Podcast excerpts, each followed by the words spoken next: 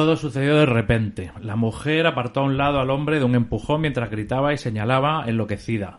Bran intentó auparse de nuevo a la gárgola. Iba demasiado deprisa. Rozó inútilmente la piedra suave con la mano y en medio del pánico se le deslizaron las piernas y cayó. Hubo un instante de vértigo, una sacudida estremecedora cuando la ventana pasó junto a él. Estiró una mano, se agarró a la cornisa, se resbaló, estiró la otra y consiguió aferrarse. Se quedó colgando contra la pared del edificio. El impacto lo había dejado sin aliento. Bran se quedó suspendido de un brazo, jadeante. En la ventana, sobre él aparecieron dos rostros, la reina. Y ahora Bran reconocía también al hombre que estaba a su lado. Se le parecía tanto como si fuera su imagen especular. Nos ha visto, dijo la mujer con voz chillona. Eso parece, asintió el hombre. Los dedos de Bran empezaron a resbalar. Se aferró a la cornisa con la otra mano, hincó las uñas en la piedra. El hombre le tendió un brazo. Dame la mano, dijo. Te vas a caer.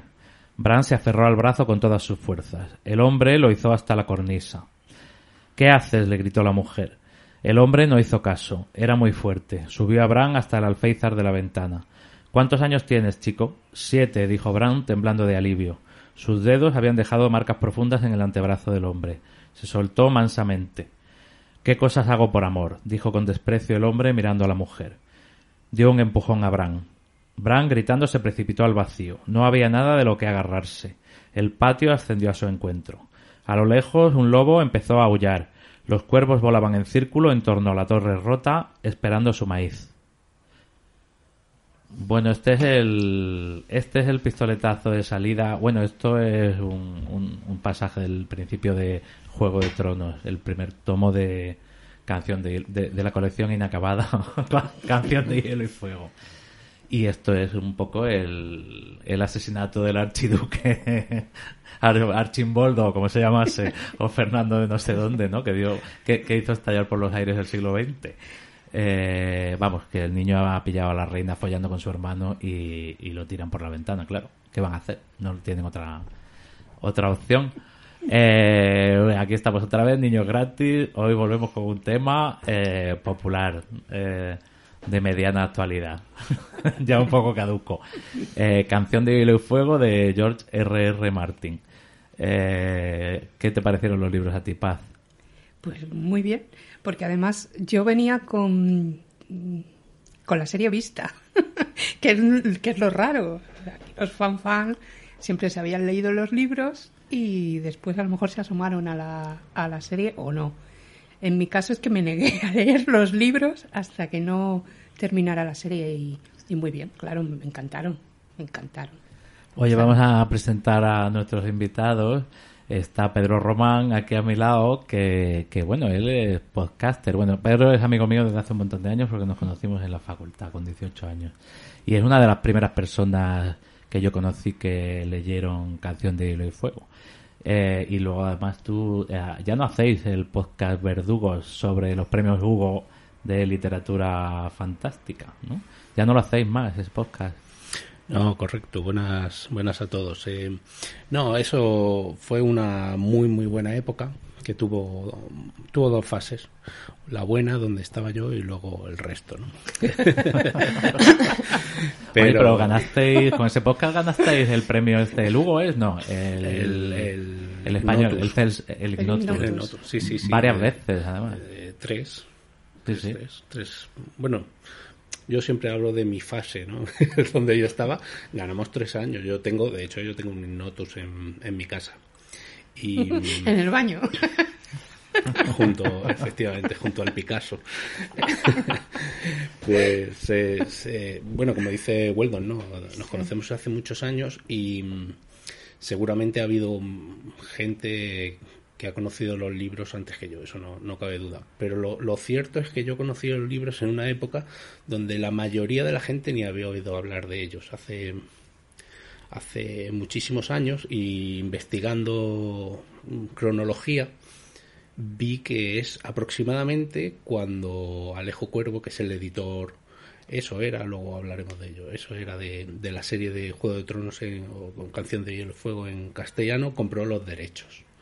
Sí, la primera edición es de 2002 eh, en español. En España. Pero la novela es del 96, ¿no? Juego de Tronos es de, Sí, del efectivamente, 96. efectivamente. Que tú coleccionas en las primeras ediciones en Sí, inglés. sí, sí. Yo tengo, bueno, luego hablaremos de ello. Tengo bastante eh, afinidad no, no. por esta serie y, y Qué guay. tengo, tengo muchísimo interés porque termine. Pues no sé si... Pero ¿tú crees que como como ser humano, como lector y como coleccionista. Tengo, tengo que termine. Bueno, y Ana García Huerta, que es amiga eh, nuestra personal y muy fan de los libros. ¿Qué tal? Eh, ¿Cómo pues muy bien, encantado de que estés por fin en Niño Lo Gratis. mismo digo, lo mismo digo. Qué- Ha sido imprevisto porque estábamos planeando hacer un programa de Lucía Berlín contigo. De Lucía Berlín Que lo vamos a hacer también, y, vamos. Y Canción de Hielo y Fuego, misma cosa. prácticamente lo mismo. está todo solapado, está todo conectado. Tú, Sí, eres, tú eres periodista, Ana. Soy periodista, soy periodista, comunicadora, ya pasada al lado oscuro de, de lo que es la información, sí. Eh, efectivamente. Y yo soy, al, contrario que Paz, fíjate, yo leí primero los libros y además no quise ver ningún capítulo de la serie Claro. antes de, de terminar los libros, tal y como estaban. Mm. Y mm, ahora, haciendo un repaso a las dos terminaciones, vengo con una empanada mental bastante considerable, porque claro, yo me he tenido que recurrir a cómo termina Danza de Dragones 2 y de repente veo que nuestra querida Daenerys está en una situación que no tiene nada que ver con cómo termina la serie. Claro. Y, pero bueno, es, eh, es curioso ver las, las ramificaciones. Lo único es que sí, a mí lo, yo me me gustaría que el señor, el gordito nuestro, terminase Vientos de invierno y, y la primavera. Y lo que sí. Sí, lo que pasa que lo veo, lo veo complicadísimo. Él mismo ha dicho y ha manifestado que no soy vuestra puta o algo así, más o menos. Sí. Claro. de- Bueno, eh, Martin nació, yo, R.R. Martin nació en el 48 en Nueva Jersey y es un escritor veteranísimo, de muchísimo éxito ya de antes de Canción de Hielo y Fuego. La historia es curiosa porque tengo entendido que este señor pasó de escribir, eh, de escribir libros a ser guionista de televisión y acabó hasta el coño de las imposiciones y las limitaciones de la producción de la televisión y entonces decidió volver a escribir libros para poder escribir lo que le saliera de los cojones. Sí. Y entonces hizo, eh, se puso a hacer estos libros y ahí el destino cruel eh, acabó a- a- apareciendo una adaptación que ha destruido los libros prácticamente o se lo ha puesto muy complicado, yo creo. Porque la adaptación eh, adelantó a la trama de los libros cuando ya antes de la adaptación se notaba que este hombre estaba en serias dificultades para seguir escribiendo esto. Eh, luego lo iremos hablando cuando repasemos los libros.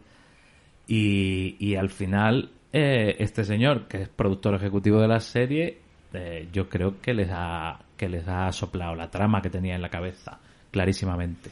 Cuando tú ves el final de la serie, eso tiene sentido, eso casa con todo. No se lo han sacado de la manga los guionistas de la serie. Eso, eso lo ha soplado él. Eso- Tenía indicaciones, ¿no? Sí, efectivamente. sí. Sí, hasta donde yo sé, al menos. Sí. No sé si eso, Pedro, que tienes pinta de ser in- intensísimo conocedor. Creo que el propio George les hizo una prueba a los dos, a, a Benioff y a Weiss, diciéndoles: A ver, vosotros cómo acabaríais esto. Y, y les hizo la pregunta de quién es la madre de, de Jon Snow. Para ver si habían pillado un- el- las, Hombre. las pistas que se iban quedando. Esa pregunta es muy fácil. No, Claro, no- no lo sé. ¿eh? yo esa historia no la conozco. Yo lo que sí que me suena, la certeza en esto seguro, eh, que son las tía de los productores y Martin, ¿no? Pero a- a- aparentemente los productores le dijeron, te compramos la serie si nos cuentas cómo acaba. Claro. Con lo cual, eh, yo juraría haber leído que Martin decía en algún punto, eh, es cierto que yo les he contado mi planteamiento, también es cierto que los detalles, cada uno va por su lado, y bueno, ahora hay mucha hipótesis de que igual Martin dice, bueno, pues ahora voy a tirar por otro lado y le doy un, un planteamiento distinto y totalmente inesperado a lo que yo tengo aquí. Eh, como, Ojalá, como- como- ojalá. Estaría muy Ojalá. bien, Co- sí, sí, como ojalá. dice Weldon, es cierto que no parece sacado de la manga y el todo lo que es el, el final y el desarrollo encaja y todas las piezas acaban encajando. Pero eso no quita que haya distintos desarrollos que te cambien la historia casi, Sí, no. casi por completo sin cambiar Hay eso. dos tramas fundamentales que, que no están en la serie, que para mí en los libros eran de las que más me gustaban, ¿no? Que era la de Lady Corazón de Piedra y la de los, los del sur, los, los dornienses. Arian Martel, que es un personaje fascinante, no aparece en la serie. Hay tanto, hay tanto Sí. que no aparece en la serie. Hay tanto que Hay no- muchísimo, Claro, es que eh, quiero decir, eh, los libros son una fuente inagotable de historias cortas, largas, pequeñas, anécdotas. O sea, eh, lo de este señor es realmente portentoso. Claro, es un escritor veteranísimo que igual llevaba eh, 30 años escribiendo cuando empezó a escribir esto. Pero, pero realmente es que los libros los abres al azar y te encuentras unas historias preciosas, preciosas. Eh, muy bien escritas. El tío cambia de género eh, con una facilidad y una eficacia increíble y luego además se ha permitido el lujo en los últimos libros de hacer drama. O sea, quiero decir, eh, luego veremos cuando lleguemos a Festín de Cuervos, pero vamos, Festín de Cuervos, que es un libro que, que sorprende para mal a los lectores, ya veremos por qué. A mí me parece una cosa, eh, me parece un lujo como escritor que de repente en una serie así, que es pura dinamita, tú te puedas permitir el lujo de hacer un libro sobre la- los estragos de la guerra, una cosa quijotesca, patética, eh, súper bonita, vamos, y en, en el que no pasa nada prácticamente. En todo, en todo el libro, eh, que es lo que hace un poco que los fans digan, ¿qué es esto? no Después, después de la drogadura que me estabas dando antes, ahora me encuentro con esto. Claro. Eh, bueno, eh, yo a mí la serie no me gusta. Tiene cosas buenas, pero a mí la serie me parece un cutrerío. Es eh, cutre, pero a mí me encanta. A mí o sea, me quiero gusta. decir, es un folletín. Vamos a... O sea, es eh, yo no tengo problema con eso, ¿eh? Yo Por tengo problema digo- con la producción. de la Hombre, claro, Hombre, pero había poco dinero. las pla- al principio había poco dinero Había las Yo, creo que, que mejora con Mejora, con el vino, sí, mejora, sí. mucho porque Sí. se nota que han ido metiendo cada vez más pasta. Efectivamente. Pero a ver, teníamos yo creo- muchas ganas de ver esa serie. Cuando vimos aquel episodio piloto en el que de repente veíamos Invernalia, que es una de las ciudades más grandes del mundo, y eso era un puto cortijo. Era- O sea, era- la- del Tente, además. o sea, la- ese sin castillo Mm, es es sin castillo. O sea, es que era la casa de la pantoja es más grande, ¿entiendes? La O pantoja sea, ya ha salido la pantoja. decir- Es como el astrohúngaro de Berlanga. Sí. La pantoja para Weldon y lo ha dicho Bueno, en los es- primeros 10 minutos. Es María del Monte, pero bueno. yo, yo digo la pantoja. A ver, Lo mismo. ese séquito real de ocho personas con armaduras de plástico. O sea, Pero A ver, bueno, a mí no me era- importa. eran tiempos duros, Eh, Pero eran quiero decir, duros. es como cuando vas a ver teatro, que, que la 3 no es una mierda. Bueno, pero tú, la ficción es tan buena. O sea, a mí lo que me estaban contando estaba tan bien contado. Además, si lo recordáis, claro, haceros a la idea de que yo no había leído los libros, ¿vale? O sea, yo la primera vez que me encontraba con esta historia era tal cual, en HBO. Pues claro, la historia que me estaban contando estaba tan bien contada y de hecho luego cuando leí los libros vi que es mu- era muy fiel, porque es verdad que la primera temporada es casi calcada a- al, al libro. No, son muy fieles toda, toda la Los serie. diálogos, que es donde mejor, mejor brilla Martín, están calcados. Pero a mí que me importa, que fue el plástico, Ah, pues cartón, no- piedra. yo no- a ver, era cutre, pero, no puedo pero a mí me tenían, eso. me tenían en vilo. Yo cuando vi a que ese niño, a que ese hombre tiraba a un niño, eso no se había visto en la televisión. Pero a ver, es que tú, te lees los libros y tú ves a un Jamie Lannister que es un dios. Sí, es un dios. Y luego te bueno, en la tele también era un poco dios. A ver, es un hombre. presentador de televisión. No, se parece, se parece Pero al por el príncipe, pelo. de- el príncipe el cantador, al Charming Prince de, de Shrek. Sí, un poco. Muchísimo en la primera temporada. Sí. Luego ya cuando se... Lo que pasa es que es muy buen actor, eso sí es verdad. Eh, Ay, es el muy tipo lo guapo, hace muy bien. Sí, es muy guapo, muy pero no eh, o sea, no es el caballero Sí, sí. legendario No te lo creías. eh, ya, que la ya. gente se mea las bragas cuando lo ve pasar. Claro, no te lo creías. el- Era de un- telefilm Yo total. Tengo algún problema con, los con el casting, Sí, con el, Hombre, con el casting hay problemas muy serios, mucho más serios que el de Jamie Lannister, que no- en realidad no es un problema porque el tío es bueno. Sí. Eh, pero en el, en el casting básicamente hay dos ¿Cuáles son los problemas gravísimos y absolutamente denunciables que son John Nieve y Daenerys.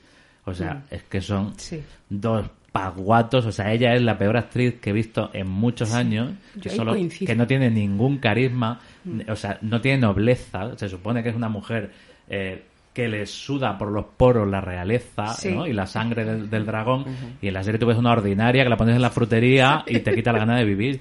O sea, y es que además es muy mala actriz. Y luego John Nieve, que es un pinipón, o sea, es que... Muy soso. A ver, pero yo, yo- o sea, yo estoy de acuerdo. Lo único que el problema con, con Daenerys yo creo que es más, más grave. Sí. Porque tiene un peso enormísimo, mientras que John siempre está rodeado de un séquito y forma parte de muchas cosas y, y hasta cierto desarrollo no empieza a ser él el protagonista, pero Daenerys efectivamente Sí, porque- arranca, arranca el primer mm, episodio y dices, ostras, Sí, bueno, está nos, buena, nos hemos guapa, quedado regular. Sí. Pero, pero, a ver, las cejas también se las podían haber teñido de rubio. El caso es que, a ver, John Nieve en realidad también es un pesado, un pelma en los libros. En el último libro eh, espabila, pero es muy pesado. Eh, es que la cenicienta, el pobre. O sea, Es- quiero eh, decir, eh, es la cenicienta, Eh, John es, Nieve. hijo, es hijo de su supuesto padre, sí. Es- Claro, es- bueno, es, es el, es el príncipe robado de la cuna que no sabe que es un príncipe y piensa que es un mendigo. O sea, es, la- es la- es los cuentos de hadas y los culebrones. O sea, cristal. Sí, sí, sí. Es cristal. O sea, Sí, la- eh, la serie para mí es que acá tengo una amiga que dice que John Nieve es de Ciudadanos. O sea, es como el John Nieve que han puesto es de Ciudadanos, que no, que no pega nada. Si yo tengo problema también, fíjate, lo que pasa que luego es tan buena actriz y lo hace tan bien con Cersei. Tal, y cuando lees los libros, pues como es la leona, te la imaginas muchísimo más eh, temperamental y muchísimo más ardiente. Y Lina Headey es fría. Es fría. Sí, pero es No muy buena actriz, Es ¿eh? buenísima y no Y ella sí parece una gran reina. Ah, Por ella supuesto sí que parece sí. una reina. Sí, Por supuesto que sí. Pero ese carácter de leona absolutamente mm, rugiente, ambiciosa. eh, con envidia de eh, pene eh, eh, Absolutamente. antológica, o sea, si hay que decir personajes de la historia de la literatura con envidia de pene, Cersei Lannister quiere, Así es. ella- bueno, es que lo- ella lo verbaliza, o sea, ella quiere, eh, ella quiere blandir la espada, está hasta el coño de que la casen para, para, para hacer política. Sí. Lo dice abiertamente, y sí. tiene un capítulo, creo que es en Festín de Cuervo, precioso, en el que cuando ya ella está destruida, completamente alcohólica, porque le han matado al hijo, o a un par ya, creo, eh, y ella viola a una sirvienta, una sirvienta además aristócrata, que no es una sirvienta cualquiera, la viola como si fuera un hombre. Ese, ese capítulo a mí me impresionó un montón.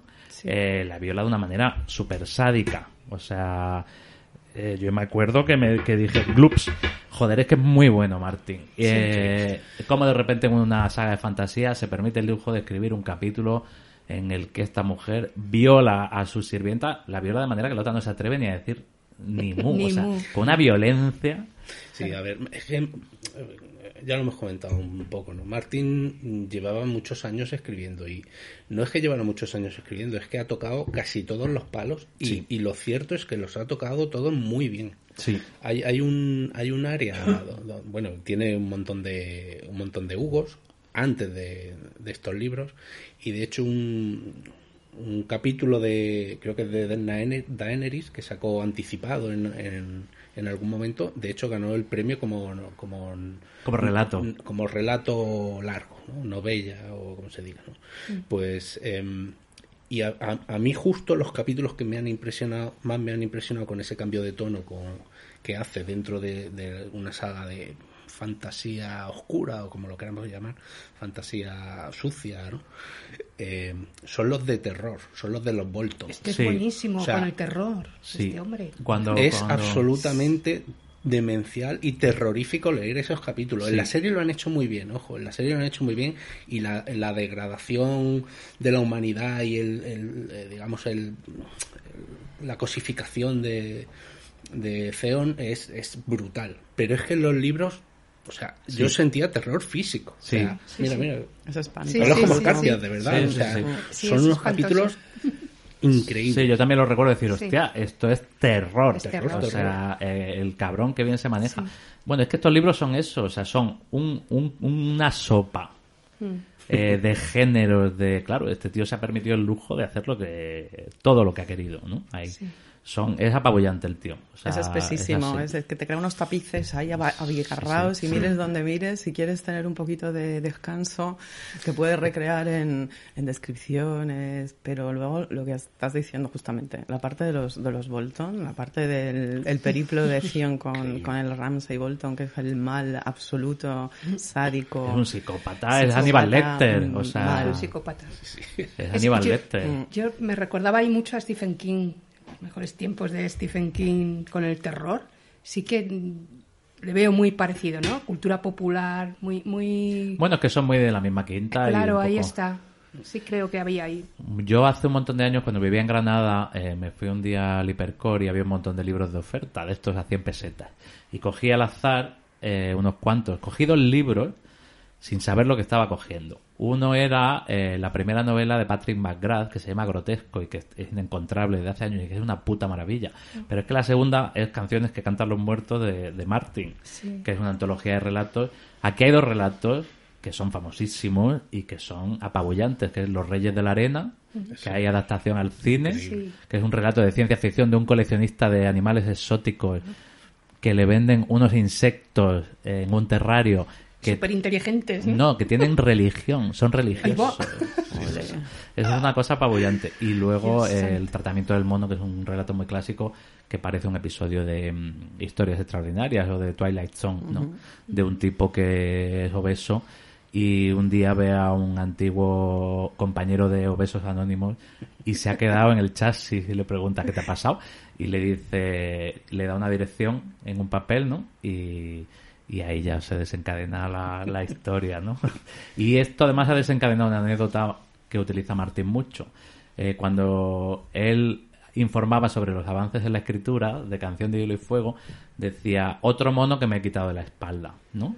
Y esto viene del relato del tratamiento del mono, porque la manera en la que adelgazas es que hay un mono invisible que se te sube la espalda y cuando intentas comer te quita la comida y se la come él, ¿no? Eh, esto, esto, viene, esto viene de ahí. El ayuno intermitente. El ayuno intermitente. Y luego, de hecho, cuando le preguntaban por el siguiente libro, decía el Big Kong, ¿no? Lo llamaba el gran mono ya. a- eh, que, bueno, supongo que era Danza de Dragones, ¿no? Eh, ya no informa, directamente ha decidido no informar, pues yo francamente no sé si tiene intención de terminar los libros. Y si tiene intención, está muy callado desde hace muchos años. A ver, a- es- está- tiene, un, tiene un blog personal donde de vez en cuando Sí. cuenta algo, pero es cierto que lleva tantas décadas contando cosas que ya él mismo ha dicho, mira, mm, soy absolutamente torpe prediciendo mi futuro escritor, así que no voy a decir nada más, no os hago perder el tiempo.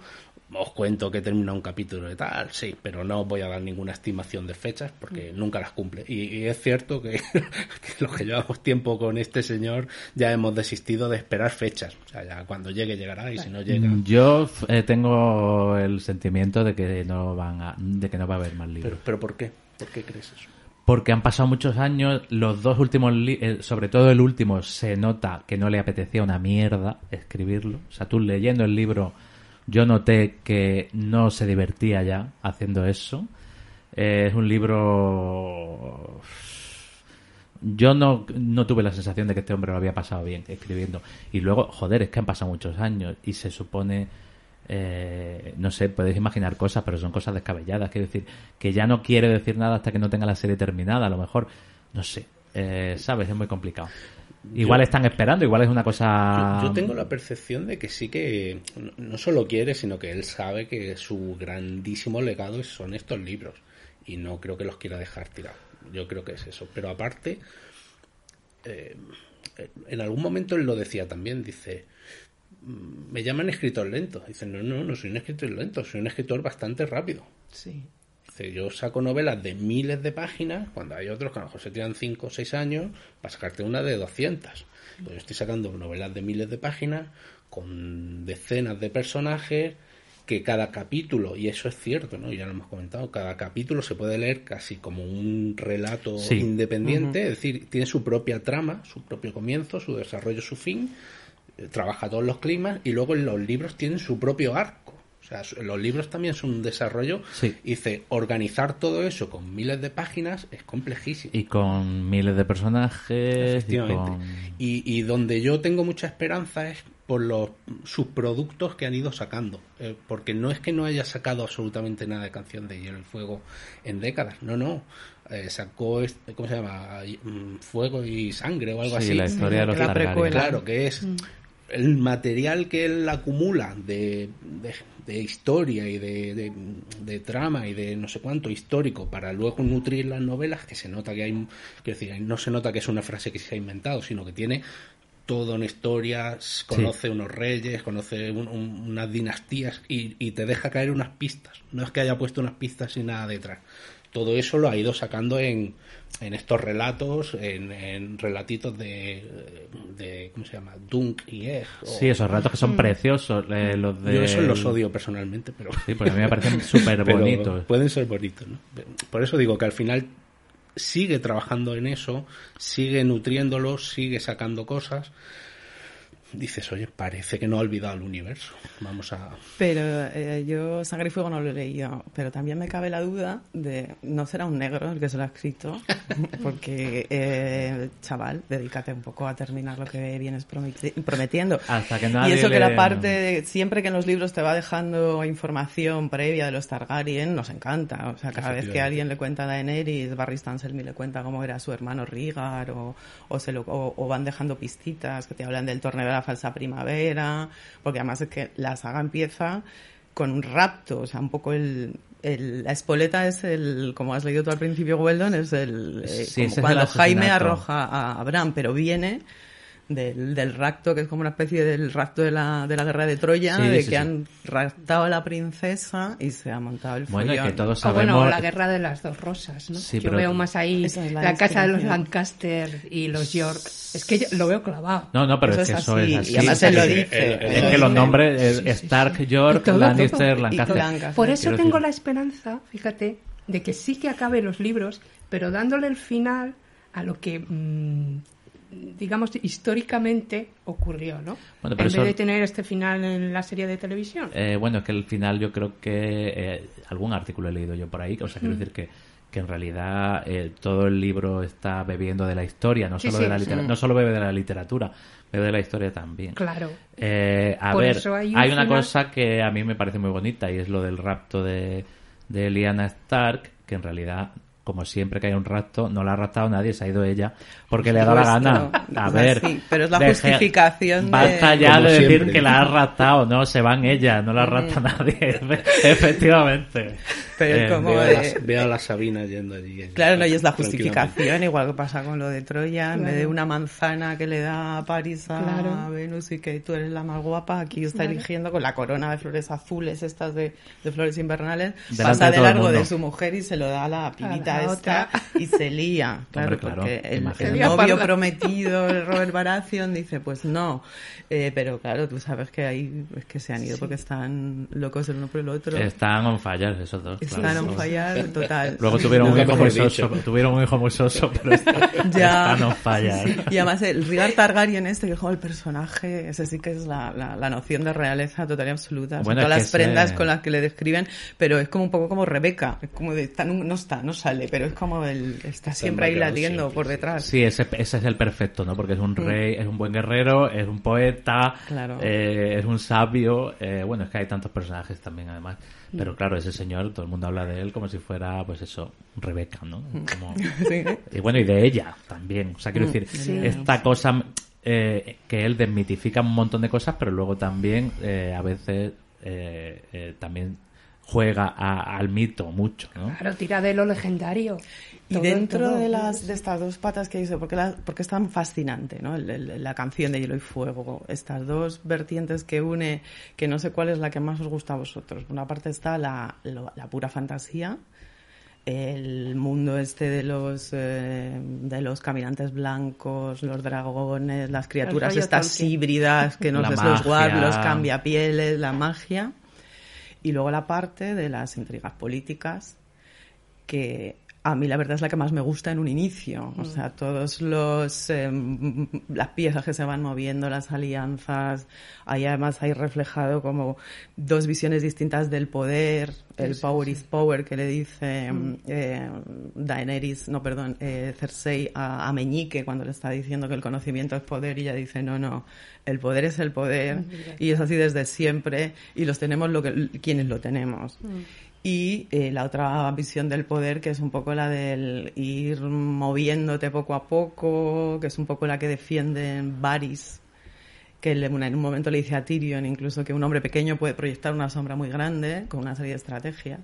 A mí eso es lo que más me gustaba en un principio. Lo que pasa que también la parte de la fantasía acaba imbrincándose de tal manera, o sea, el, ese cambio, ese winter is coming, el, está viniendo el invierno, se acaba convirtiendo en, en algo también tremendamente real y trasladable a, a nuestra propia época, que en lugar del invierno lo que está viniendo es el, El el invierno. calorcito, el cambio climático, como una realidad que no puedes, o sea, que eso no, no rinde, no rinde cuentas ante ninguna instancia humana, o sea, es una realidad que está ahí como latente.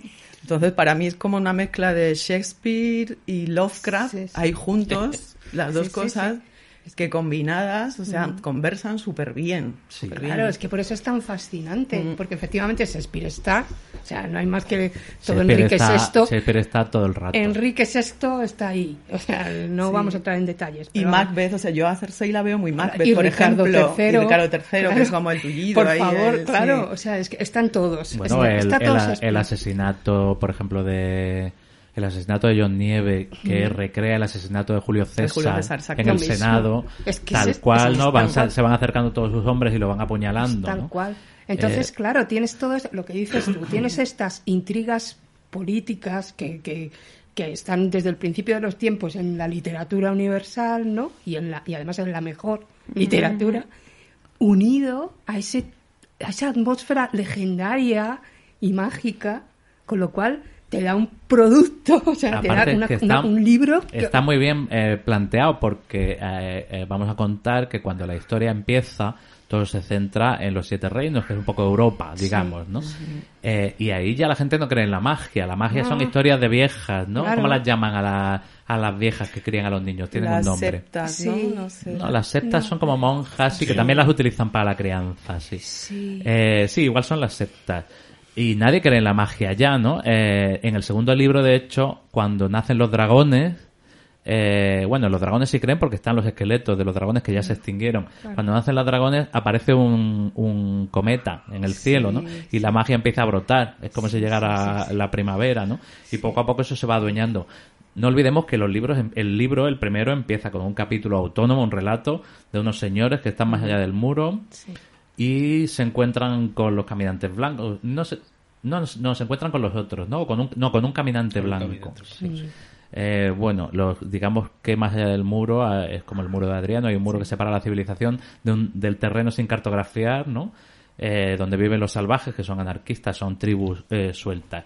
Ahí, eh, ahí es eh, de que de donde viene el invierno, de donde viene lo chungo, están eh, los otros, que son muertos vivientes, son zombies, Sí. y luego están los caminantes blancos, que son una especie de seres eh, malvados aparentemente, que son los que crean y manejan a los zombies, ¿no?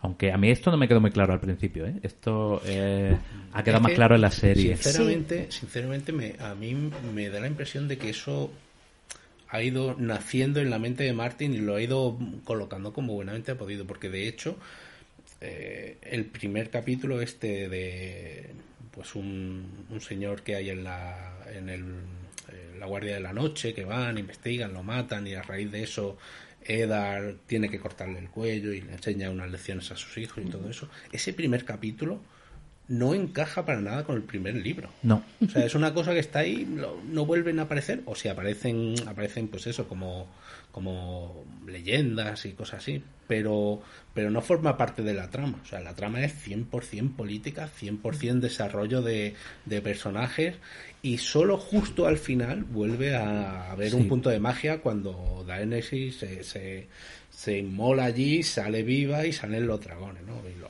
e- e- ese Sí. momento es casi casi el inicio de un punto de fantasía y otro de fantasía, pero en mitad Sí, en mitad no hay. no- novela hay- política. Hay una parte muy bonita justo al principio, eh, bueno, justo al principio, cuando Bram está en la cama, él le está cuidando y hay una vieja ancianísima que le, está contando historias. Es muy al principio de, de Canción de Hielo y Fuego, que yo creo que casi es una declaración de principios, porque le dice algo así como eh, que los cuentos, las historias no son de nadie, algo así. Es que no recuerdo exactamente la, la frase, pero es un poco diciendo, a ver, cuidado, que la historia no la eliges tú ni la hace nadie, la historia está ahí y es un poco una idea principal que pivota a lo largo de toda la trama de Es- Canción de Hielo y Fuego. es muy bueno Que la tío. historia O sea- la escribe el que vence. Y esto también, también cierran en la serie con esta idea, ese, ese discurso maravilloso que dice Tyron, ¿no? que es lo bonito de- del último capítulo, un poco dar sentido a, a lo que es la ficción y, y la fuerza y el poder de la ficción, y también tener muy claro que la historia, la historia real, la escrita, la escriben los vencedores. Exacto. Y, esto está desde el principio ya ahí planteado.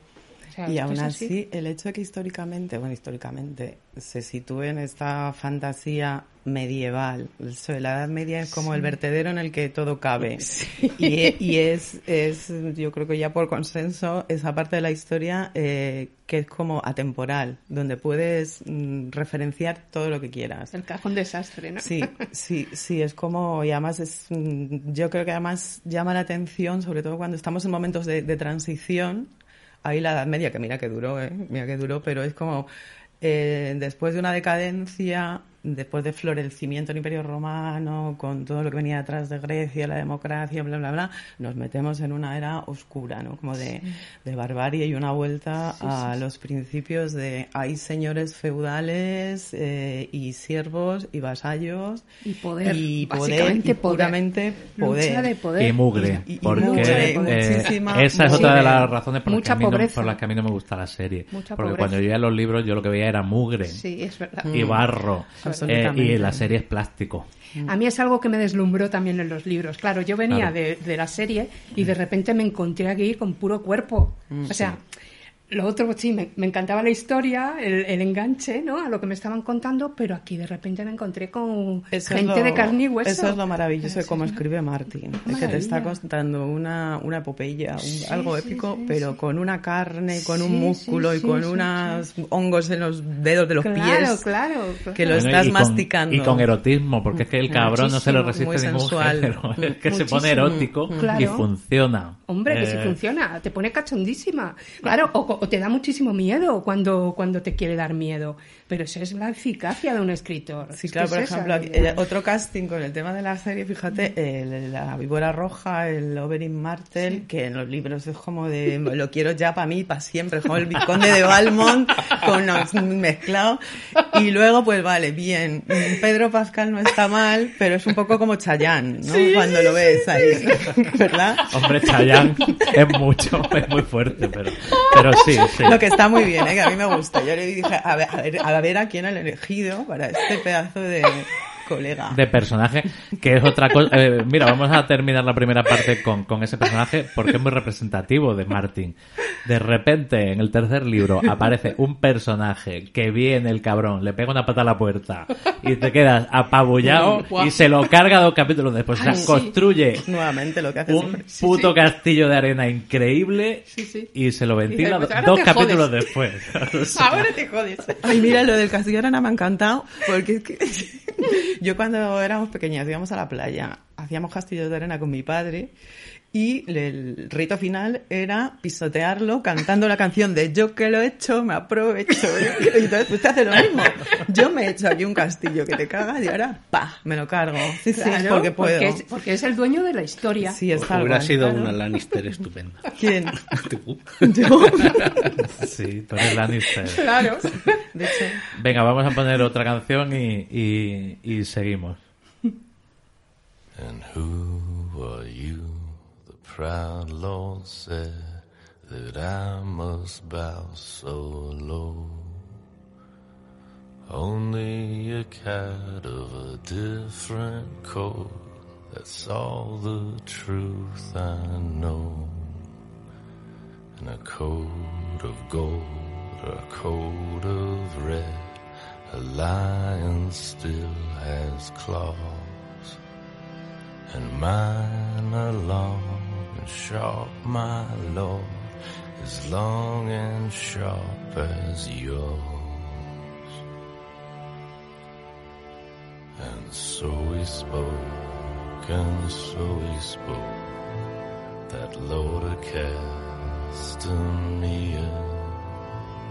But now the rains weep o'er his hall with no one there to hear.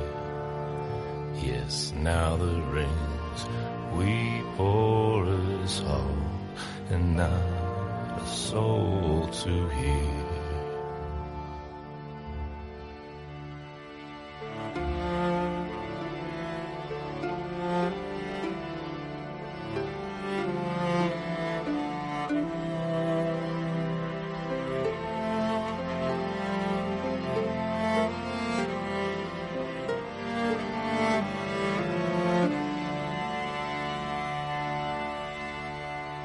And so we spoke, and so we spoke, that Lord of Castamere.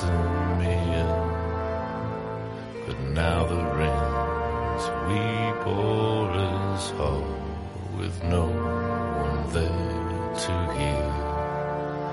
Yes, now the rains weep o'er his hall, and not a soul to hear.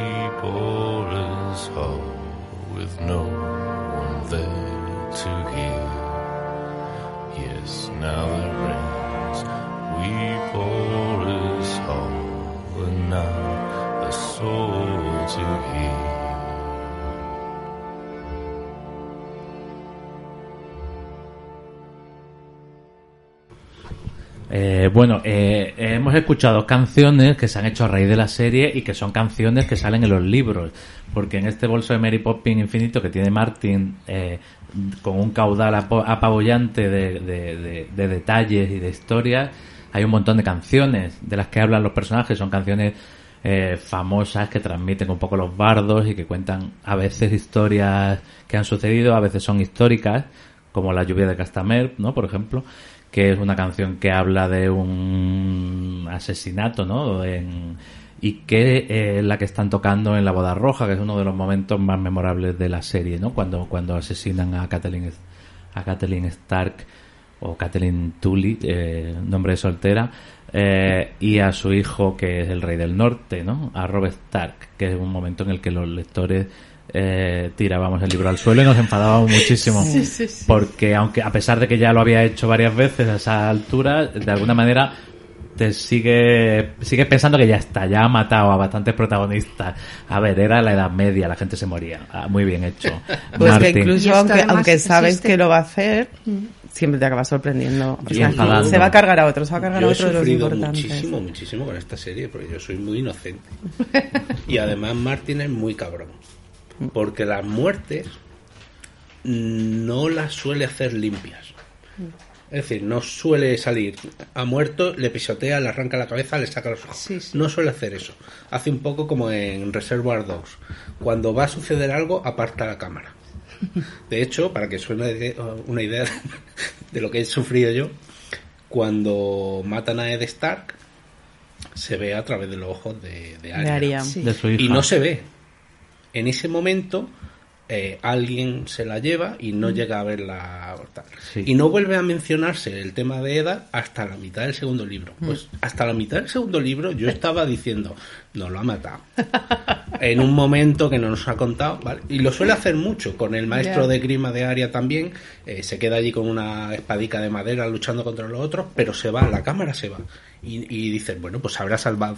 Entonces, cuando empiezas a, caer en la cuenta, dices, no, no, no se ha salvado, ha muerto y este ha pasado de contármelo. Y así con todos, eh, dices, ostras, esto, esto es fuerte. Pero efectivamente, lo de la boda roja es uno de los grandes problemas de la serie de libros. Porque después de ese momento, ¿qué querías que, escri- que escribiera en el siguiente libro? O sea, Ya. ya habías llegado a un punto tan, tan enorme de, de, de, de masacre y de, sorpresa que el cuarto ya no te puede sorprender. Y los mismos efectos especiales que usa y los mismos trucos pues eh, yo creo que, claro, con el cuarto te quedas un poco diciendo, bueno, ya no sigues subiendo, sino que ya has llegado al tope. ¿no? El tercero, te- Tormenta Pero por eso yo es creo que eh, mm, terminas el final de, de Tormenta de Espadas, del, del- Mm. del tercer libro, digamos. Y por eso luego el siguiente, el Festín de Cuervos, te baja una realidad. O sea, te he puesto tal apoteosis, un Exacto. puerto urraco aquí montado. Y luego además también es cuando nombran a John Lord Comandante. Pasan un montón de, de historias ahí. Y cuando ha- hay otro hay otro punto muy muy muy climático ¿no? de, de- de finales de los personajes y luego pasamos ya a Festín de Cuervos que es como de te está contando una novela picaresca y de los bajos fondos y de los desastres de la guerra o sea se convierte como en Goya y Sí. que a mí O sea yo, que- Festín de es Cuervos es uno de los que más me gusta ¿eh? Es de- de profundamente la- antibelicista. Bueno, y Tormenta de Martin Espadas es ahí. que es eh, multiorgasm- es una novela multiorgásmica. Sí, o sea, sí. que es una novela que empieza con el orgasmo, termina con el orgasmo y por el camino solo hace que repetir orgasmo. Sí, tenía O sea, yo es una cosa, eh, es pura dinamita, vamos. Sí. Eh, Sí. Por eso yo creo que conviene mucho con estos libros la relectura. Ah, bueno, imprescindible, claro. Porque la primera vez estás con unas expectativas que, que es posible que no se cumplan o que se cumplan de más. Pero solo, yo creo que solo la segunda vez que lo lees, que ya sabes lo que va a pasar, o al menos guardas cierto recuerdo, ya puedes leer realmente lo que hay, no lo que tú esperas leer. Sí, de hecho... eh, Y de hecho eh, el quinto, el quinto que hay muchísima gente a la que no le gusta, a mí me gusta muchísimo, pero solo en la relectura. Ya, yo no lo he releído el quinto. Eh, a ver, es que claro, eh, vamos a explicar que estos libros están escritos, cada capítulo está escrito desde el punto de vista de un personaje. Que esto está muy bien, muy bien, muy bien, él lo hace muy bien. Y claro, es muy bonito porque, y esto en la serie no, no lo han podido hacer, claramente en la serie las cartas están boca arriba desde el principio. Tú ves a los personajes como son desde el principio, pero en los libros no. En los libros tú conoces a Cersei y conoces a Jaime a través de otros personajes. Y te piensas que son de una manera porque ellos los ven así. Y cuando de repente dos libros después Cersei empieza a tener su propio Punto de vista. punto de vista, te das cuenta que las cosas son de otra manera. Eh, para empezar, eh, la pobre Cersei es tonta en los libros, en la serie no, pero en los libros. mm, no da una. La pobre. No, no, no, Eh, no da una, es cierto, ¿eh? O sea, es una, es una rebotona. A mí en los libros me recuerda un poco como la Ayuso, así por hacer Sí, sí, equivalencias sí. políticas, como Sí, de, sí. yo estoy aquí. Ella es muy soberbia, muy manipuladora. Sí, y comete errores y comete errores Es que, que- que se vuelven contra ella además o sea Ah, su cuando poder- decide que le da el poder a los gorriones porque se piensa que los va a tener de su lado porque son guerreros aparte de religiosos pero luego son unos moralistas del copón Bueno, son Y- cristianos, son los Claro, primeros que, son, son los cristianos. Bueno, es que eso me fascina, Sí. toda la trama religiosa de cuando Cersei les da el poder Mm, claro. y se la comen por Toma. las patas, eso me fascina. O sea, eh, bueno, es muy, es, es muy bonita esta manera de escribir que tiene y, y además yo recuerdo eh, recibir con una alegría a personajes que ya conocía y que me interesaban desde su propio punto de vista. Jaime. como quien Jaime, es el Jaime que es tiene la evolución O sea, más Leer en el capítulo Claro. por primera vez Jaime, dices, Mm. hostia. Sí, sí. Pero luego leerlo y decir, hostia, ¿cómo ha conseguido, efectivamente, cómo ha conseguido darle la vuelta por completo?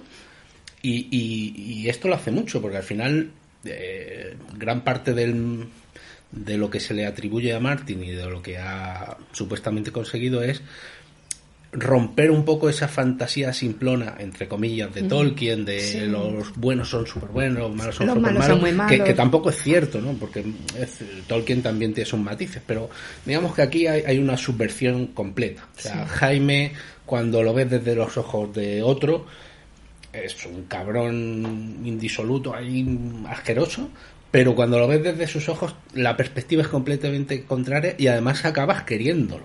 Hombre, Acabas queriéndolo. a y Jaime- dices, Acabas "¿Cómo- admirándolo". ¿Cómo este cabrón es- lo ha hecho? es- Jaime es, es sí, lo admiras, es incestuoso, Lo mata un, casi mata a un niño en el primer capítulo. A ver, y lo que pasa final que Jaime- acabas enamorada de él. sí. Jaime es un calzonazo, de alguna manera. Eh, a mí es mi, es- es mi personaje favorito. Eh, Sí, Jaime. Lannister Me me, me, fascina. Lo que pasa que también ese personaje, en primer lugar, como la historia, es decir, eh, la historia que ha trascendido, que se ha propagado por los siete reinos y por todas partes, no es real. Lo pintan a él como un traidor y como, o sea, él era el guardaespaldas del rey y lo mató. Claro, la ¿no? historia oficial. Eh, claro, el que lo mató, lo, mató para salvar la vida a toda la ciudad, Claro. ¿no? Porque la iba, iba a matar a, to- a toda la ciudad, como Claro. hace luego su sobrina, ¿no? O, o no sé si es su sobrina ya, eh, Daenerys en la serie. Sí. Eh, pero Jaime se instala en esa narración, dice, ah, vale, que esto es lo que queréis creer, pues este personaje os voy a, os voy a interpretar. Eso es. Pasa que luego él sufre ah, en su vida un encuentro volteador y un y una agresión que le cambia, o sea, cuando le cortan la mano, le cortan, o sea, qué bueno es el cabrón de Martin. Le corta la mano de la espada. a- Le corta la mano de la espada sí, y con sí. la que ha tirado a Bran. No, Sí. no tiene Al ninguna- final, o sea, es él ninguna interviene de mano. No tiene ninguna Bueno, y que, y que qué buena idea, joder, es que Claro. qué buen, qué bueno es el tío. O sea, Sí, ahora sí, cojo a este personajazo que es un mito viviente y le que es un, que es un caballero Y le quito su habilidad. y le corto la mano. Su mayor habilidad. Y Y, además, luego él que lleva toda la vida eh, sometido a su hermana, porque Sí. es un calzonazo que está enamorado de su hermana, de repente se enamora de otra mujer. Y de una mujer que no tiene nada que ver con la hermana. Todo contrario, de claro. Hay unas líneas de diálogo muy chulas que es justo cuando le han cortado la, la mano la compañía estos de la compañía Audaz, Audaz. se llaman, ¿no? Los del Bargo Joat. Mm. Que, que le está diciendo, pero o sea, mi vida ya se ha terminado. Y la otra le dice, perdona, dice, me han cortado la mano, la mano de la espada. Y dice, bueno, ¿y? Dice, pero es que eso de la mano soy yo. Y dice, le hace ver que el mundo en el que él vive, o sea, hay gente que todos los días tiene que superar mierdas muchísimo más grandes que esa, y ahí es cuando empieza a la evolución esta Esa de cómo, cómo, cómo cambia total y Esa secuencia tan bonita en la que él está ya, eh, parece que ya se va a recuperar y que no va a morir, y está en una especie de baño termal Sí. con Brienne, que es una mujer eh, grotesca, ¿no? Eh, Fea, machorra, masculina, es un caballero también Brienne. Todavía no, en ese momento, ¿no? Eh, él la nombra él caballero, además, ¿no? Mm, A Brienne. Yo creo que la nombra su, el hermano de Robert, ¿no? El Renly Baratheon. Renly. Yo creo Sí, que porque ella es parte de la... Ah, de sí, la- sí. iris. ella es parte de la- las capas Sí. arcoíris. Las capas eso. Muy obvio. Renly. Muy Ren- obvio. Renly era muy guay. también. Renly era genial, era buenísimo. Claro. En esa escena, Weldon, sí, Está en los desnudo, libros, y ella, desnudo. ella dice de él, dice, mira que está hecho mierda porque lo lleva prisionero y sin afeitarse y sin ducharse. Sin ducharse, bueno, sin, que, sin ver el agua. Sin y le describe, al mes. le describe exactamente como que era una mezcla de cadáver y Dios. O sea, me parece como un cadáver Bueno, y y él, Dios. se, y él, se, él tiene una erección, Mm, eh, que es cuando empieza a decir. ¿qué está pasando aquí? Porque ese viaje en el que ella lo acompaña a él de nuevo a su hogar para protegerlo, porque ella es un caballero y porque se lo ha pedido su, su reina, ¿no? Que es Catelyn Stark, le ha pedido que salve a, su, a sus hijos, ¿no? Y entonces ella va a, va a canjear a Jaime por, por, por las hijas de... Y en ese viaje en el que él ya ha perdido la mano es cuando él se transforma por completo y, Mm. se, y de repente se, da, se enamora de la otra y se da cuenta que su hermana es una hija de puta. Claro. eh, Sí, sí, sí. con que toda la está cuerda. utilizando pues una Margarita d'Anjou, cabrona, la puta. No, es ver- pero es maravillosa, ¿eh? el personaje es fantástico. También el ¿quién, personaje quién es vuestro personaje favorito? A mí Jamie. Jamie. Jamie y bueno, Tyron también me mola. Es que me gustan todos cuando A ver, lo- los, herma- interactúan. los hermanos Lannister son Eh, muy sí, guays. por supuesto. A mí son los que, Por supuesto, o sea, Tyron y no sé No, con cuál el- me el- es que quedaría. yo creo si que con son- Jamie. Yo creo que esos no valen. Ya, ¿Por qué no fáciles. Ya, yo siempre he estado muy Pero enamorado, son- muy enamorado, muy enamorado de Ser Barry Stanselmi. Incluso en la serie han cogido a un actor que es un viejo guapísimo. Guapísimo. Sí, sí, Porque en la serie los jóvenes son unos fistros, pero los viejos son guapos, todos. Sí, sí, sí. O sea, es una cosa... Sí, es Yo- verdad. Bar- Bueno, podemos podemos hablar de personajes En, en inglés sabes preferidos. cómo se llama, es Barry Stan the Bold. Es el valiente. Sí, sí. Yo durante muchos años no hice el canje y yo creía eh, que era, eh, estaba leyendo Barry Stan the Bald, el calvo. De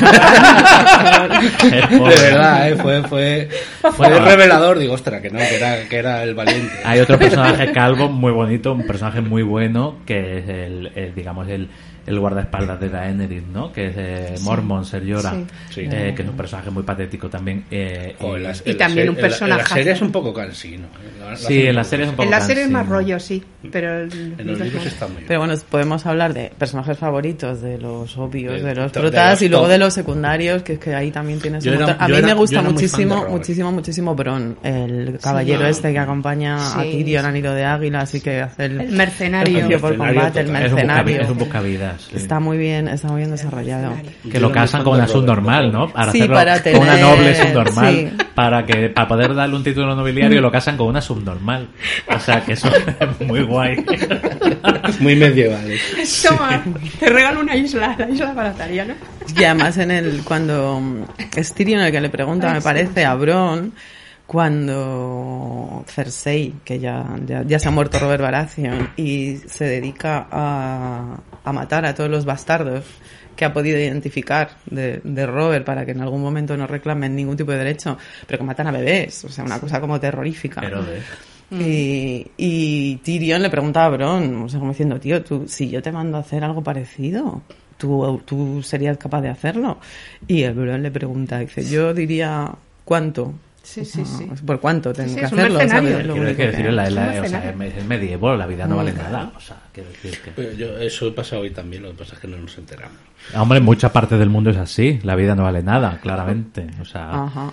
¿y cuál es el tuyo, Pedro? Yo no decía que, que yo, yo soy siempre muy fan de Robert. De Robert.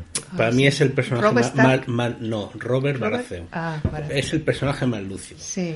Es el rey, sabe que nada vale una mierda y se dedica a beber, a comer, a, Y a follar. A follar, y ¿no? dice, y ya me, me han matado, me han matado. Pero, pero ese lo tenía muy claro. Todos ¿Ves? los Tam- demás también es un miscasting para mí el Robert Sí, Baratheon. también que es me un han puesto miscasting. que ponen al gordito de, Full Monty. bien, yo bien. cuando leía los gordito libros, ¿sabes a qué me imaginaba yo? Cuando leía los libros Robert Baratheon, yo veía a Tom Selleck. Claro, te claro, lo es que lo un dice, pedazo de es tío que lo dice que bueno. está gordo, pero que se, se nota No. que ahí debajo hubo un, Un un auténtico rey legendario. Mm. Y en la serie no ves un rey, ves a un borracho. O sea, quiero decir, eh, No, en la serie la a mí vida tampoco me... No me molestó a- la a serie, el gustó, casting. o sea, me me gustó. gustó. O sea, es verdad A mí que me falta, me falta virilidad ahí. Sí, o sea, me falta. Yo, yo veo un John Hamm, un Tom Selleck, un tío ahí como. el- el ha habido mucha, mucho macho ahí, pero luego se ha enterrado en, en lo que se ha querido que Te- yo- que lo que vi a- en la serie- ¿Cómo se llama? Al actor del Gladiator. a Russell Crowe. Que está ahora. Sí. Bueno, Pero bien, ahora- también. Russell Crowe se nota que debajo de la grasa hay, un- hay un esqueleto eh, poderoso. Que yo creo que el personaje que utilizaron, el actor que utilizaron, recordaba, a mí me recordaba muchísimo a Orson Welles cuando hacía se esas esas eh, películas, ¿sabes? Campanadas a medianoche. Pero Son Wells era más No, guapo. Orson Welles en viejo, cuando Sí, hizo claro. las, la peli esta de, de la hora de ses... Bueno, no me voy a acordar. Pero sí, en estas películas en las que Orson Welles ya estaba gordísimo, me recordó un poco. Sí, esas O sea, campanadas a medianoche, es, como- es un No, ese rollo- y él... Sí. ese rollo por eso no me molestó sí que es cierto que en los libros cuando te lo presentan yo ya venía con la idea de la serie y, y te influye mucho no pero es verdad que en los libros le ves más guapo más atractivo no no ¿Y quién es, quién es el tuyo, Paz?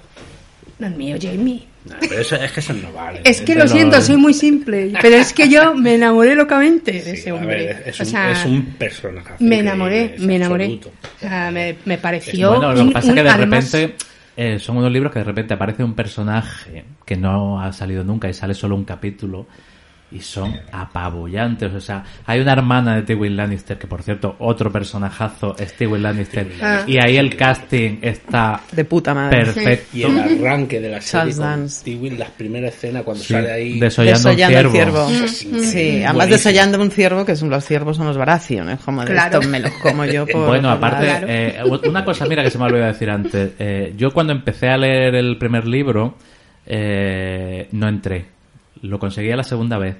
Y es que en el primer capítulo, no en el primero este, que es un- el capítulo cero, que es un capítulo, es un relato mágico. El primer capítulo en el que aparece Ned Stark con sus hijos, que es cuando se encuentran los lobos. sí. Es que eso a mí me molestó muchísimo, me pareció horrible. Empieza con un Deus ex máquina, Mm. el libro. Un Deus ex máquina cutrísimo, pero es que luego resulta que es un Deus ex máquina dentro de la novela, Sí. no, en, Sí. en- no en las manos del lector. Pero claro, ahí no te das cuenta. Es decir, Ned saca a sus hijos, que es cuando van a decapitar a aquel Sí. desertor de- del muro, eh, para darle la lección y se encuentran con un, eh, un lobo que ha sido, eh, que lo- una loba que la ha matado un ciervo, ¿no? Que son un, un Baratheon ha matado a, a un Stark. Sí. Y son seis, y tiene seis crías, que son los seis guargos, ¿no? Aquí empieza la magia a aparecer, los guargos vuelven, que ya estaban extintos. Eh, y yo dije, pero bueno, ¿pero por qué me tomas? O sea, quiero decir, ¿qué es esto? Todo tan- así tan fácil. Pongo aquí un ciervo. Vamos a repartir cachorritos aquí. Es que, es que estamos hablando de un mundo en el Claro. que existe la magia y lleno de profecías. Claro. Y yo no sabía que ese Deus Ex Máquina está dentro del libro, no Mm. está fuera. ¿no? Que todo esto luego dice, joder. eh, sí sí luego todo cobra otra dimensión es, es es cierto que ese capítulo, que además es el. Martin lo cuenta, es realmente es el origen de la novela. Es, Ah. él, él lo primero que se le ocurrió, vio esa escena y se puso a escribir. Pero a mí también ese capítulo me echó mucho para atrás. Y yo, a mí me pasó exactamente lo mismo. Yo cogí la novela en un momento, empecé a leer y yo, esto es. Bueno, dice, aquí, buenos días, estás en contra de esto. Ah, joder, no te lo has currado mucho. No, no, es que es una señal de los dioses. O sea, los dioses han puesto ahí. Claro. No es una señal del Pero, escritor. pero que dicen, no te lo has currado mucho. Y ya te lo sí. tienes lo, que lo abandona. Y luego ya dices, ostras, sí que te lo has currado. Claro, es que él no te lo explica. Martín no te lo explica. Lo pone ahí y allá tú. Con lo que pienses, le toca el pie Si piensas Ibas- que es simplón, le toca el pie.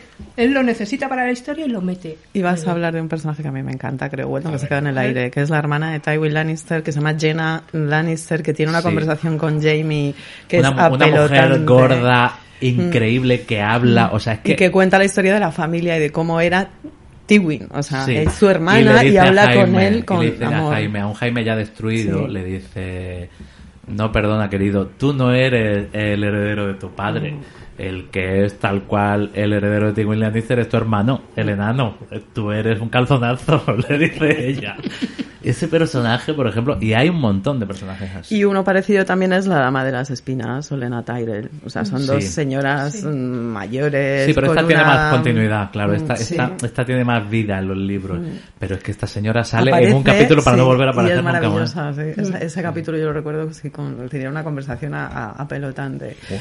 Y volviendo al tema del... Es, esa, mm, dentro de lo que es la técnica de, de Martin, ¿no? O sea, de cómo se cuentan las historias. O sea, porque de repente aparece un, un alguien que hace como de bardo, que cuenta una historia, esta mujer, y ya no vuelve a aparecer. Pero te da un montón de referencias para entender a, a otros personajes, ¿no? Bueno, de hecho, lo que decíamos antes de la relectura, quiero decir, yo la primera vez no, de- no me di cuenta de que, eh, de que Jon Snow, el bastardo, no era hijo de Ned. Yo no me di cuenta Yo, de yo, eso. de hecho, no, no me di cuenta en ningún momento. Me di cuenta cuando me lo contaste tú. Pero es que cuando te lo cuentan, cuando te lo cuentan, lo Yo vuelves, lo a vuelves a leer y dices, pero siempre. ¿cómo no me he dado cuenta? Claro, Sí, pues claro. así, a mí me pasó igual. Yo sí que- yo sí que reconozco que a mí me lo contó Weldon, dijo. Y, eh, y yo, de hecho, me empezaron a caer cosas así, clic, clic, clic, clic, clic, y dice, hostia. Y cuando lo relees, dice, más claro. Más claro, o sea, imposible. más claro no te lo puede poner sin Claro. escribirlo. Sí, sí. Sí, es, es una. Yo, Pero- yo ahí sí que de que repente no me lo- hizo el no lo vi, ¿eh? paisaje como de los cuadros estos que de repente ves la figura clarísima. Sí, Digo, la clave está en quién es la madre de John Eso Nieve. es, sí. Y ahí también entiendes muchísimo de todo el rollo de Ned, de todo el A ver, es que- secretito es que, viene guardando. la. Ese, ese hombre que deja morir a toda su familia por no faltar a su palabra no va a tener un hijo bastardo, obviamente. Es así. Eh, a mí Y- también me lo contaron, ¿eh? me lo contó eh, Sara Antuña, un beso Sara, el lector constante.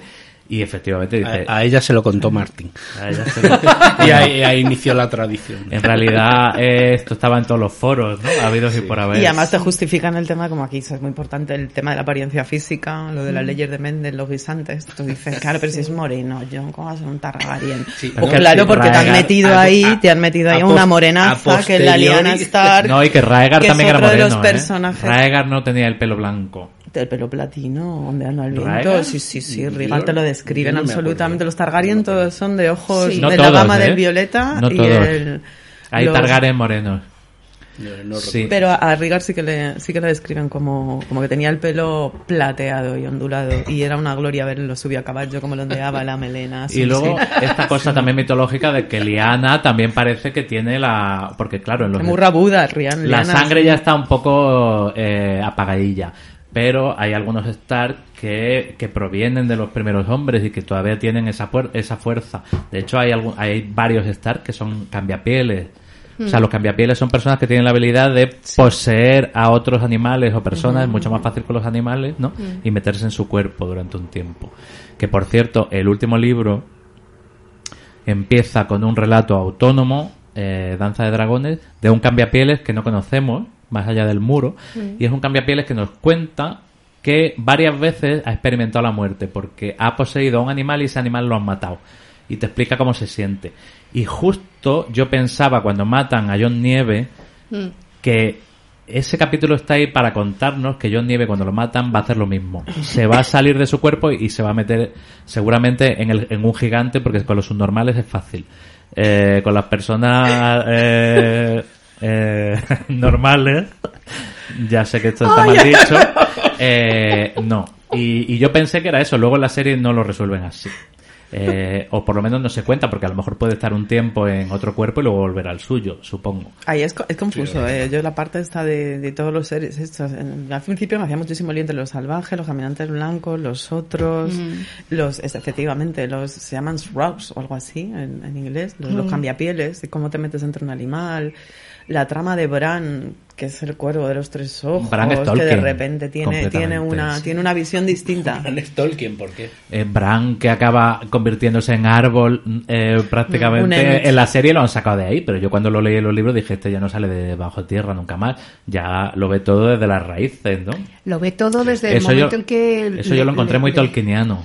Cuando Eh, el cuervo, que parece, a mí me parece uno de los fragmentos más alucinantes del libro, cuando él se despierta del, del coma ese, ¿cómo cuenta Martín eh, la transición de, de- del despertar ese? ¿Cómo viene el, el cuervo? Él está soñando que vuela y, y está ya todo flipado, ¿no? El lector metido ahí en ese vuelo y de repente el cuervo le da un picotazo bestial en, en- en la frente, o sea, le abre el tercer ojo, ¿no? ¿Cómo, ¿Cómo lo cuenta ahí Martín? Sin apenas darte cuenta, de repente es la lucidez, o sea, ese picotazo en la, en la frente de Bran es la lucidez del lector y de repente aparece ese cuervo transformándose en la doncella que le está que sale corriendo Bran se ha despertado Bran se ha-". bueno a mí a mí aquello o sea me dejó estupefacta como escritor digo pero este tío cómo lo ha hecho tan fácil es una cosa tan difícil Es inmenso, que es pasar por eso. del sueño a, a la vigilia sin, sin, a- sin apenas darte cuenta Sí, o no, sea, que más que te está contando que supone que es una Y epopeya clásica y y, y- y tiene unos recursos que Es te dejan eh, como de que dices, escritor. por eso me gusta leer, coño. A mí es que me Es- gusta a muchísimo Martin también. por eso, porque es como Y ahí es recuperas poco- ese gusto sí, es porque un me están contando rollo- una historia muy bien contada. Y ese rollo de Tolkien, esa, esa magia, yo creo que es, es ahí. O sea, ahí es cuando te das cuenta que Bran que- es un personaje completamente distinto a todo el de- A resto. ver, yo creo que eh, una de las referencias que tiene, una que, que son tantas, es un poco eh, Tolkien, aunque eh, aunque lo, Sí. lo referencia para aplastarlo, ¿no? Para, para, para, Mm, para- sí. para, re- transformarlo y tal. Pero vamos, eh, a mí ese momento en el que Bran se, ya se funde con las raíces del árbol, Bueno, bueno, eh, yo ahí vi a. Tolkien muchísimo. maravilla. Incluso el viaje de Bran eh, paralítico en unas parihuelas. eh, con aquella compañía patética, unos niños, los, los- comerranas, los- los- comerranas que lo saben Sí. todo y le preguntan todo el rato, ¿a ti no te ha contado eh, tu padre que en, que en Harrenhal, en el torneo de no sé qué? Y como ven que no sabe nada, pues se callan. No se lo quieren los- decir. Pero esos son los que van dando las pistitas para que se sepa quién es la madre de John. o sea, A ver, la yo pista con ellos- principal está en el primer libro. Hay un capítulo que Ned Stark que está preso en las catacumbas. en la cripta, sí. Sí, que, él- que empieza ese capítulo con una voz interior en el que eh, él recuerda a su hermana en En el lecho en el de lecho de sangre. muerte. Su de y, sangre, le claro, llaman. da a luz y muere bonito, en, sí. en el mismo lugar y ella le, dice- le pide, prométemelo, Ned. Sí. Y él lo repite hasta la saciedad. Eso. Claro, su hermana le estaba pidiendo, protege a mi hijo, salva la vida de mi hijo. Claro.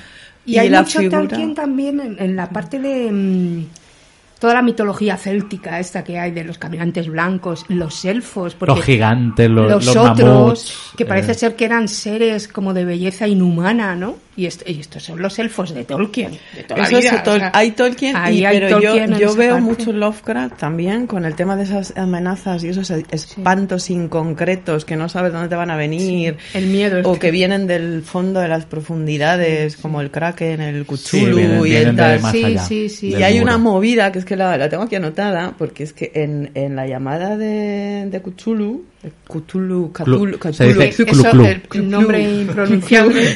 Nosotros siempre le hemos dicho chulu. Eh, de este- en esta casa somos muy el chulu. Yo digo clu clu. el chulo. Clu Clu porque El un amigo mío llegó si una vez a mi encuentro. casa y cogió su libro y dijo, uy, la llamada de Clu Clu, ¿esto qué es? Hay una historia, sí, mira, en la llamada de Cthulhu hay un hay una especie como de oración que dice que no está muerto lo que puede yacer eternamente y en los eones venideros hasta la muerte puede morir. Y los de las Islas del Hierro, estos los grillos, tienen una oración del dios ahogado, porque hay que que cada uno tiene cada cada territorio tiene su religión propia, ¿eh? Que es que lo que está muerto no puede morir, se levanta más duro y más fuerte. Como que tienen ahí como una Eso es tan bonito lo de las Islas del Sí, Hierro. sí, Eh, sí. Este, este bautismo que hacen ellos, Sí. que te ahogan Sí, y luego te hacen el- la respiración esta y te vuelven a la vida, es alucinante. O Es sea, que parece que te olvidas de ellos, es tan rico todo. Que se centra todo en los Lannister, en desembarco del rey, pero te pones a mirar a Dorne. Los Sí, de las sí, citas sí, del, del hierro tienen capítulos muy importantes en los libros, no tanto en la serie. ¿eh?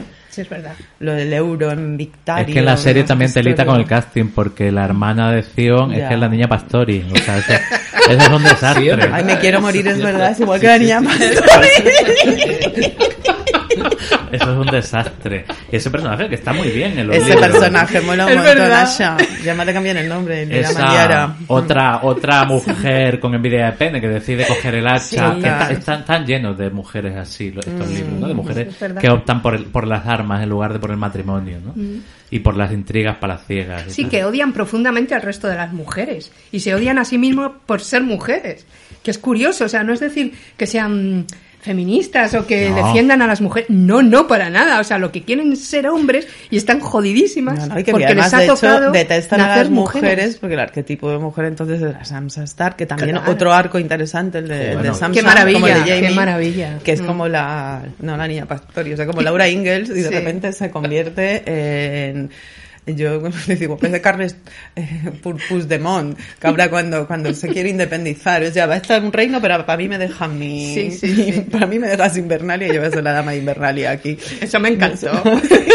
que Eso ole que tú. sale en la serie al final. Dentro de- sí, sí, tú. pero yo aquí Dentro de, los de problemas- presidentorra. Dentro de los problemas que tienen para mí los libros, porque no todo es no todo es fuego, también Sí. hay hielo. eh, hay, hay, hay algunos que entiendo que igual son personales, ¿no? Pero dices, oye, la decimonovena descripción de mm, carne y mm, comida y no sé qué, que es cierto que da mucho color, pero claro, 20 páginas de allí de, de un banquete, de no sé qué, comida específica. Pero no entras, Pedro, en- entras Sí, y pero- te da pero- igual. o sea, es como no, pero ahí es donde voy. Digo, uno de los problemas es cuando estás leyéndolo, estás sufriendo por lo que no hay ahí. Es decir, tú a lo mejor estás esperando un capítulo de no sé quién o que salga no sé cuánto eh, y estás pensando en otra cosa y son 800 páginas y dices, y eso pasaba con los, eh, con la división del libro, dices, joder, no me han metido ningún capítulo de este, de este, de este y son los que yo quería ver. Pero luego cuando lo coges ya con calma y con, digamos, con otro punto y disfrutas de lo que hay, dices, es que es absolutamente rico. O sea, estoy leyendo un pueblo completo, la historia de no sé quién, un montón de personajes que en sí mismos son espectaculares con su propia historia, con su propio background, con su propia interacción, que no tiene nada que ver con la, con la historia grande de, de lo que está sucediendo, sino con sus propias miserias, sus propios retos. su- dice, puedes pasarte la vida ahí metido. Sí, sí, y, sí. y- y Martin, uno de los problemas es que es complicado leerlo. Estos libros son complicados de leer porque no es una historia sencilla que ocurre mucho tiempo, son es un bueno es un arco Un de universo, un un arco de, universo, de- sí, sí, de sí. personajes de historia. Mm. Yo cada vez que empezaba un libro decía, pero estos quiénes son? Claro. Porque empieza en un sitio y dices, pero estos quiénes son? No sé, yo decía, "Uf, ya se me ha A olvidado ver, todo lo a ver dónde leído". me, dónde me Y no, no, despierto, dónde me despierto y que me van a ofrecer. sí, ¿Esto es, qué el, es? es el bolso de Mary Poppins. No, o sea, y la que te da, Pandora, estás o sea, leyendo un capítulo desde un punto de vista de un personaje y que además termina muy bien todos los capítulos y que de repente has terminado de leer a Aria y ves eh, John y dices, "Jo, que no me apetece Qué ahora nada, pereza, John. qué pereza. Y a la tercera página ya está como, ¡ay, John, venga, tal! O sea, es- Bueno, mira, eh, eh, es hab- verdad, hablábamos Sí. de... Es como de, jo, es que este no me gusta tanto como lo no, una mierda. ¿Verdad? o sea, que me Hablábamos de Sansa Stark, que es una es un personaje insoportable al principio y que tiene un arco acojonante, pero todo lo que se cuenta a través de los ojos de Sansa Stark es fascinante. Sí, o sea, sí, a- sí. es que claro, a ella la pone en el ojo del huracán, porque eh, al principio todo lo que pasa en Desembarco del Rey lo sabemos por ella, ¿no? Eh, al principio digo los tres primeros libros, prácticamente. O sea, es el capítulo que ella tiene la conversación con la reina de espinas que la convencen de que la van a casar y que bueno ese capítulo es absolutamente de subirte por la cortina de placer de, de excitación. Eso es una maravilla una Sí, auténtica verdad. maravilla Sí, Eh, y es la pobre pues sí es una paguata Eh, en los libros no la hemos visto evolucionar tanto aunque en los libros está perdida al final de los libros no sabemos qué ha sido de ella se la ha llevado Meñique Se la lleva un Eh. meñique, pero la llevan a casar con. No, la han casado con, con el malísimo, El con el, Bolton. Ramsey Bolton. Bolton. Eh, Yo creo que en los no, libros se en los, queda en los libros eh, bueno Cuando sí en los libros sí. cuando saltan de Que va con Zion. De- Zion, Zion tiene de- su propio Claro. camino de, de cuando redención. saltan de Invernalia. Sí, a- están en Invernalia. Yo juraría que se quedan ahí. No Sí, se quedan ahí. Eh, es verdad que a Pero va ella. camino, ¿no? Sí, No. pero es que Bolton, ¿o no? Ella está con Bolton, que la ha violado y todo. Sí. Luego la rescata Meñique y ella Sí. se escapa de Invernalia aprovechando la nevada y saltando desde el castillo. Ah, vale, vale. Eh, que yo creo que anda Craster por ahí, porque... eh, no, Craster no, eh, el rey más allá del muro. Eh, eh, ¿Cómo se llama este personaje que tan guay? Eh, bueno, hay un personaje que es el rey más allá del muro, que es el rey un poco de los anarquistas, que es el que es una especie de héroe de guerra que los El unifica rey de los todo. anarquistas. ¿eh? Claro. sí, no, es que que lo es muy matan, lo matan, pero hace, pero no Mans lo matan. de Rider, verdad. Sí, Mans sí, Rider. Mans sí. Rider. Sí. Que la gente piensa que ha muerto porque lo han visto morir, pero es un truco de ilusionismo de la sacerdotisa roja. Sí. Y luego él se presenta en Invernalia haciéndose pasar por un bardo. Eh, y además tampoco te lo cuentan. Te pu- puedes No, leerlo no, y no te- enterarte de que es él. ¿eh? No, no, Además. claro, es verdad. Y es el que creo que es el que propicia la huida Mm. de, de Sansa. Eh, uf, no me acuerdo muy bien ya. Es que No, y luego dando un poco paso atrás de contemplar lo que es la parte de la política y de la guerra, de que está, que está muy bien reflejado el tema de las múltiples batallas que hay. La obvia que es la de los humanos contra los muertos, o los no muertos, o los que Los viven en. Leiva, como te gusta decir a ti, ¿no? Lo de que es un poco una metáfora. Los caminantes blancos, toda esta peña. Y luego las guerras entre los humanos. sí, sí.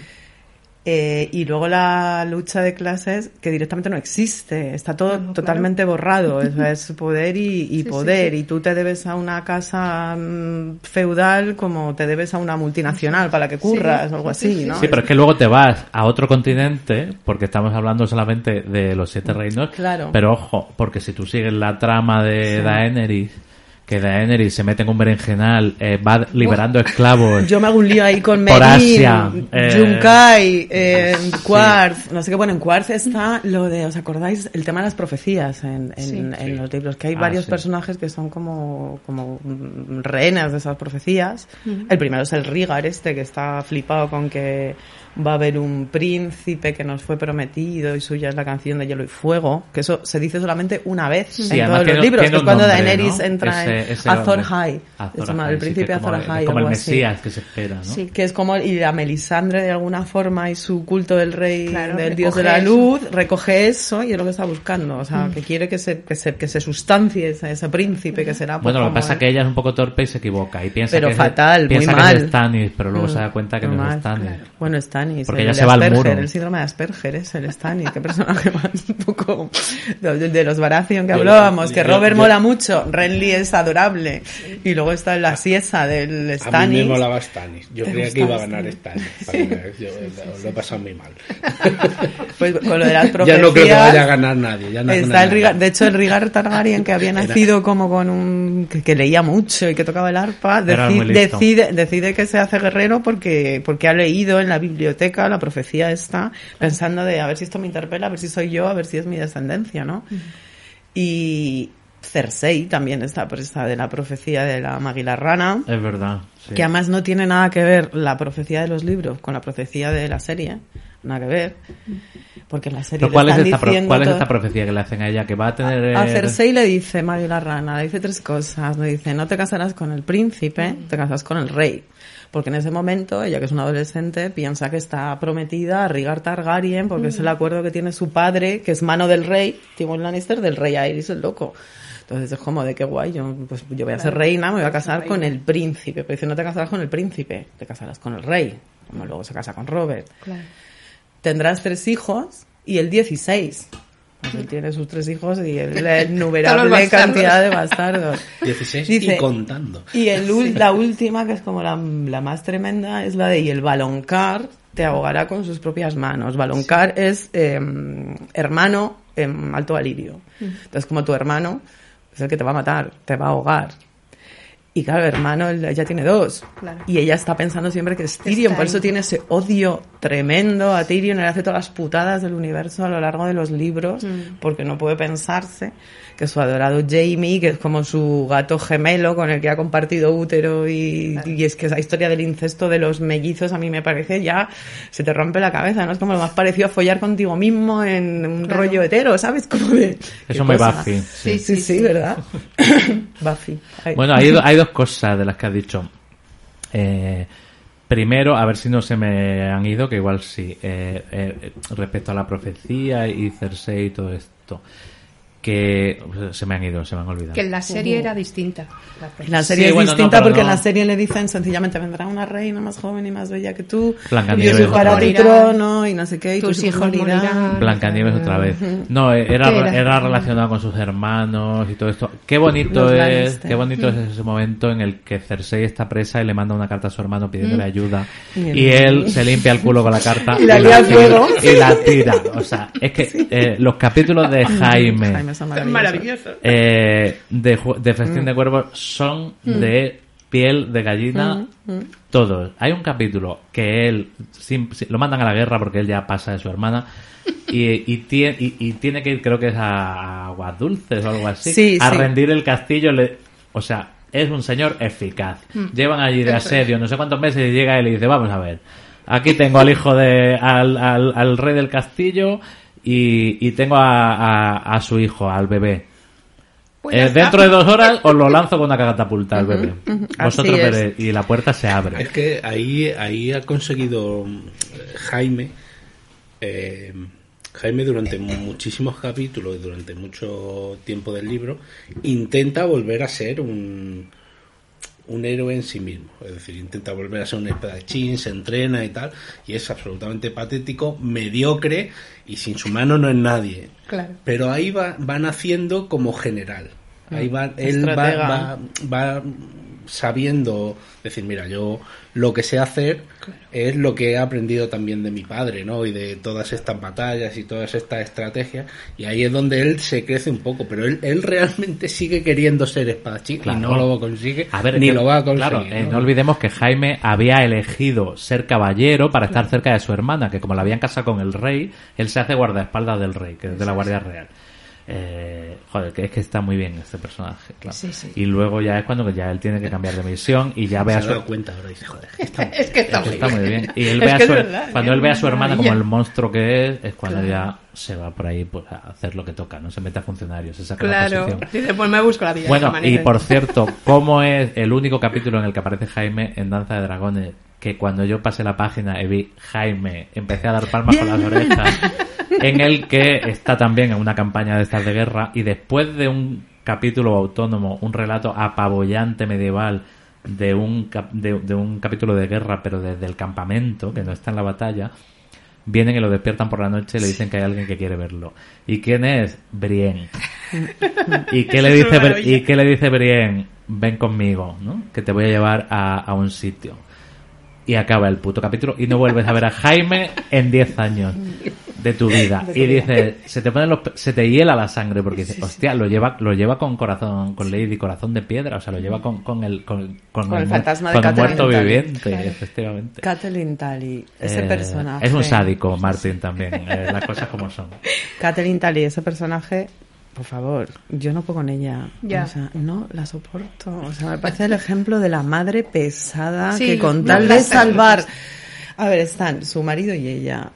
El marido que tiene ese secreto y que por guardar ese secreto, como ha dicho Weldon, es capaz de masacrar a su propia familia, le sudan vainas y tiene el- ese concepto del compromiso y del deber y los principios por encima de lo que es su propia familia de sangre.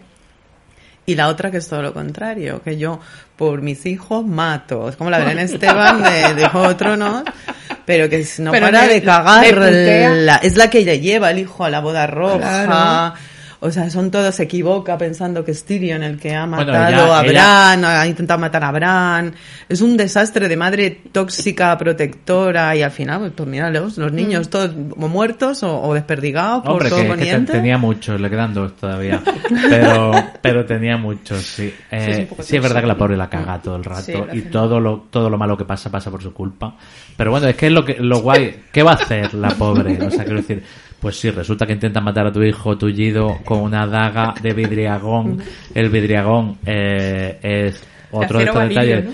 El acero valirio es un, un metal que no se sabe de dónde sale y lo, el que hay es el que hay y cuando se pierde No, una cosa es el acero valirio, que es el de las espadas wina winas, Ese y otra cosa es el vidriagón, que es con el que Sí. puedes matar a. No hablo del acero los- valirio, que yo creo que lo han copiado de la Guerra de las Galaxias, que también existe un, espada material eh, Sí. que es irrecuperable porque no hay más. Eh, eh, eh, o no sé si la Guerra de la Galaxia lo ha copiado de Juego de Tronos, Juego de Tronos de la Guerra de la Galaxia. Pero sí, se supone, hay un momento que cuentan la historia, que cayó un meteorito y todo el acero valirio que hay en el mundo eh, se sacó de ese meteorito. Son seis o siete espadas las que quedan. De hecho, una de ellas es de Ned Stark, que se divide en dos, ¿no? Después del morir, la funden y hacen dos. Una la tiene... Una creo que la tiene Brienne, por algún motivo. Hielo se llama la espada, Ice, además. Hielo es la espada de Ned. de Ned de Stark, Ned, sí. sí. Y la otra no sé si, sí, unas, bueno, no sé quién las tiene, pero bueno, como que se van perdiendo por ahí. Bueno, es que son millones de cosas. Mm. Sí, eh, es verdad. Y los Lannister, de hecho, el Tywin Lannister no le regala a Joffrey, que no hemos hablado nada de Joffrey Calígula Uy. en ningún momento. O sea, podíamos, podíamos hablar de los, de los villanos, así, concentrados, los villanos puros.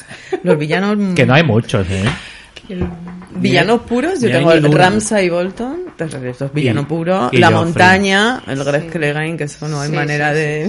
Eso es una bestia. Mm. Joffrey, Joffrey es verdad que Y tiene Joffrey, mucha Joffrey relación también. con Calígula. eh, Joffrey, vamos, o sea, no, sí. la Joffrey criatura. Calígula en tonto, porque Calígula parecía que era listo, ¿no? Bueno, y también mucho mucho Ya. que ver con el hijo de Margarita d'Anjou, también, que Margarita d'Anjou es Cersei, básicamente, y sí que es verdad que tiene mucho que ver con él. Y también murió joven en una batalla, el hijo de Margarita d'Anjou, que no me acuerdo cómo se llamaba. Si este no llega a salir del castillo en su vida, Joffrey. Claro, ¿no? Joffrey es más malo que... que- que- o sea, es que es pura maldad. O sea, es Sí, un tío además- y tonto, además. Te o sea, la alegras, maldad cuando se muere te alegras No, mucho. pero, así. pero no te alegras, porque Ay, ahí no. ves a la madre sufrir. O sea, es increíble. Cuando ves Sí, a la la, madre, la madre o sea, se hunde ahí. Tú Sí. sabes que tú sabes que está bien que se muera, está bien que lo maten y está sufriendo. Sí. Bueno, es que después de eso es muy fuerte lo que pasa con Cersei. Hay un capítulo, yo me acuerdo, que el- ella borracha, hace una fiesta y borracha como una cuba, lo saca todo de la fiesta y de repente le pega fuego a la torre del rey y están todos diciendo. "Eh, no hay nadie a los mandos. O sea, esta mujer eh, nos va a buscar la ruina, efectivamente. y, y se la busca. y se la busca. Sí, pero enloquece, es normal. Lo que dices tú, que es verdad que ahí se crea una empatía, o sea, aunque odies profundamente a Joffrey, claro, te pones en el lugar de, de Cersei. Y que Cersei no es tan odiosa porque cuando recupera su punto de vista, No. que esto sucede en la primera temporada de la serie y los libros suceden en el tercer libro, Sí. Es cuando ella cuenta la historia de, mira, eh, a mí me prometieron que yo iba a ser la reina y me casaron con un señor guapísimo y la noche de bodas Mm. vino eh, borracho, se me tiró encima y se fue a follarse a otra. O sea... Punto, pues No, así me claro, dedico yo a tener hijos con mi hermano, claro, porque claro. esto no. Más allá le habían prometido al, al príncipe Targaryen que no, que al final no. O sea, y ella estaba súper hot con el príncipe. Sí. Él tenía el póster ahí de la super pop en la habitación de va a ser la reina, pues me va a casar con. ¡Wow! Luego Claro, Robert no le disgusta, es como de, pues mira, pues, ni tan mal. Pero claro, desde el minuto uno le está dando malísima vida. Digo, yo me voy, yo me voy con Jamie. Los tres hermanos Lannister a mí es que me parecen maravillosos, maravillosos. Bueno, de y los momentos de- de Buffy no de los hablado. dos, los momentos Buffy de, de Jamie y de Tyrion, que son cuando salvan desembarco del rey. Mm, Los Sí. dos y nadie Eso lo, sabe porque prefieren pues eso callarse. Pero eso lo hace Tyrion. Bueno, eh, Jaime lo, hace, en Jaime el Rey, pasado. pero luego en la batalla de Aguas Negras, toda esa Sí, eso lo hace Tyrion. tramoya que se monta el Tyrion de hacer una de hacer una cadena, que no sé Para para, que qué quiere la ca- barcos, sí. cadena, La para cadena y- levantarla cuando llegan los barcos Para que y los que lo llena de encerrados- Y el fuego valirio. es la primera sí. vez que de hecho se ve el fuego valirio, Claro, lo que es claro. esto, ¿no? La muerte Pero verde, ¿no? Sí. O sea, eso también forma parte de un arco espectacular de Tyrion, porque Tyrion va salvando el mundo continuamente, el mundo nadie se entera, Buffy. Eh, él casi casi ya lo hace todo por su hermano, porque lo quiere mucho, porque no sé qué, porque entiende que su hermano, va salvando todo, nadie le tiene en cuenta, se monta en no sé dónde, ahí se pone Nadie se entera, nadie se Nadie, entera. nadye. No y llega sabe el nadie momento porque llega su donde padre, el Tywin, y eso pues, es. bueno, llega el momento donde él ya se le hinchan la ya se harta de todo dice a tomar por el culo ya mata al padre al hermano lo manda por tomar por culo le dice que sí oye pero lo han matado que sí que sí que te vayas a tomar por culo Y Y ya de matar al rompe padre con también Bueno, al hermano, al hermano no- le dice he matado a tu hijo, que es mentira. Sí. Efectivamente, que ya sí que sí, que sí, que sí. Bueno, y, Rompe con todo. ¿Y cómo es ese momento de bonito cuando Tyrion mata a su padre y dice que, que está cagando y, Es maravilloso. y le, le dispara con una ballesta en las tripas y huele la mierda? Dice, y al Dice, final no cagaba oro. No cagaba oro, efectivamente. Sí, porque además se lo dice. Es que bueno, la, la- la historia de, de Es que Tyrion con su primera mujer, con la. Taisha esta que le hacen creer que es una cuidaba, prostituta y Pero la él entrega. cuidaba mucho y no, no, la que quería, la quería la respetaba, mucho. no sé qué. Es que es muy patético porque es una prostituta y él no lo sabe, o sea, efectivamente. Y se Son va- muy crueles No, no, no, no, no, no, no hablo de Shai, hablo de la primera, o sea, el, eso se lo cuenta además Tyrion a Bron cuando Sí. van al nido de águilas, que le dice que él, él, él estuvo casado con una tal Taisha, que no se llamaba, que era como la hija de un molinero, de un granjero, que, que se enamoraron y se casaron, pero como el padre, el Tywin Lannister, le dijo, pero qué cajones te vas a hacer, eres un Lannister, ¿qué haces con esta campesina?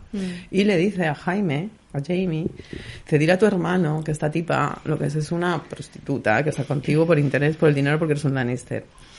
Y, y Tyrion cree a su hermano. Le cree y además es que lo que hacen es una escenificación tremenda de que mm, todo una, un escuadrón de los Lannister mm, se la tira y le paga como un no sé qué de plata. Y al propio Tyrion le obligan a violar a su esposa y Tyrion, como es un león, le paga con un- una moneda de oro. Y le hacen creer que es una, que es una puta y no se vuelve a saber nada de ella. Y él, Tyrion, toda su vida ha pensado que realmente era una prostituta. Y es Jaime, cuando está el preso, cuando le van a ejecutar por el tema de que se sospechan que ha matado él a Joffrey, cuando se lo dice, le dice, "Mm, brother, que lo que el No- Papa se no era montó era puta". mentira. Y, y de hecho es que cuando va Por a buscar eso- a su padre lo mata. Ve además que encima está liado con su otra novia, la Shai esta que es la puta que, la, que la, la estrangula y luego se va por el padre que está cagando. Es que eso es brutal. Es que es, es que es Y le pregunta, dice, ¿y qué pasó? Dice, me ha contado Jamie todo esto. Dice, ¿qué pasó con ella? ¿Qué pasó con Taisha? Y el otro dice, yo es que ni me acuerdo. Dice, pues se debió ir al sitio donde van todas las putas. Y ahí es cuando le, le clava la, vamos, la, esa, esa es la, la- frase la- que repite. Tyrion todo el rato en, eh, en Danza de Dragones, ¿no? Eh, Donde van las putas, ¿no? Eh, Está él repitiendo todo eso. Fíjate que es el momento en que su hermano lo libera y él se puede escapar, Sí. pero como está dolido por, porque descubre esta historia, le cuenta a su hermano una mentira y es que ha matado a su hijo. Ah, es verdad, sí, sí, sí. Es como de, venga, dolor por dolor. Aquí. Mm. Él rompe con todo. Y de hecho yo creo que mm, ya Martin no tenía muy claro cómo seguir por ahí porque luego la historia de Tyrion es un poco engorrosa. Sí, a Tyrion lo manda directamente a buscar a, Da- a buscar a Daenerys. Que nunca se llegan a encontrar en los libros. nunca. No, en los libros no, pero, no. eh, pero están ya, ya están en el mismo sitio. Eh, hay una cosa también, eh, hay otra profecía que todo el rato nos hace creer que Tyrion pudiera ser un Lannister, o sea, un, un, ta- Un Targaryen. un Targaryen Targaryen. también. Pero claro, es que sabiendo que los libros al principio iban a ser solo tres, supongo que a lo mejor esto estaba ahí y luego perdió fuerza. Eh, hay mu- se insiste mucho en eso, se cuenta mucho que Tyrion Sí, de sí, niño es estaba fascinado con los dragones, tiene un ojo de cada color, eh, toda esta cosa, y da la sensación de que esa trama ha decidido olvidarla porque ya era repetir mucho. Sí, no, y además al rey Aerys, al loco, le gustaba muchísimo la señora Lannister.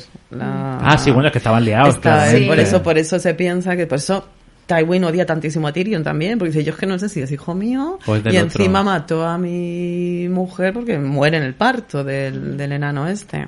Mm. Sí, hay, mu- hay, hay- se nota que yo creo que tenía cosas preparadas ahí por si acaso. eh, Y Martin. ese, ese es el para abrir tío. otros arcos. Es que Sí, no sí. cierra ninguno realmente. Claro, o sea, claro. casi casi en ningún momento sabes si ha terminado un arco o de repente, bueno, el de Catelyn, sin ir más lejos, el de Catelyn dice, bueno, pues esta señora está muerta. No, la rescatan Ah, allí del bien. río, le cosen. el- Dice, hostia, no, no, no, no, no tiene ya expectativas. Dice, ya no sé quién está vivo, quién está muerto, Sí. ni lo que va a Bueno, pasar. hay veces que sí que se asegura, ¿no? Porque a Catelyn la, la vuelven a la vida con magia. Claro. Eh, siempre vuelven mal. Pero a su hijo le cortan la cabeza y le cosen la cabeza del lobo. eh, para que tú sepas que ese no va a volver. claro. Y de hecho ese, eso aparece en una de las profecías. Sí. que de, No sé quién es, Daenerys. Yo creo que es la profecía de Daenerys que ve un montón de profecías, le, le dan Sí, una... las puertas. o- Sí, le dan unas drogas en el palacio de los no sé qué y ella ve un montón de cosas. Ve a, a John Nieve en la cuna con Raegar y ve el trono de nieve nevado, cubierto, o sea, el trono de hierro cubierto de nieve, que es una profecía apocalíptica por completo. Es decir, bueno, la nieve cae sobre el trono de hierro, es que esto está arrasado. En la serie sí lo hemos visto, eso, claro, eh, que es una imagen ba- bastante potente. Eh, es que lo de las profecías es complicadillo, porque está la profecía esta de, la- de las tres cabezas del dragón. Que vale, son Daenerys, Jon y quién es la tercera cabeza del dragón. Pero vete a saber, a lo mejor esa profecía va por otro sitio. Bueno, vamos a poner una canción y, y volvemos otra vez.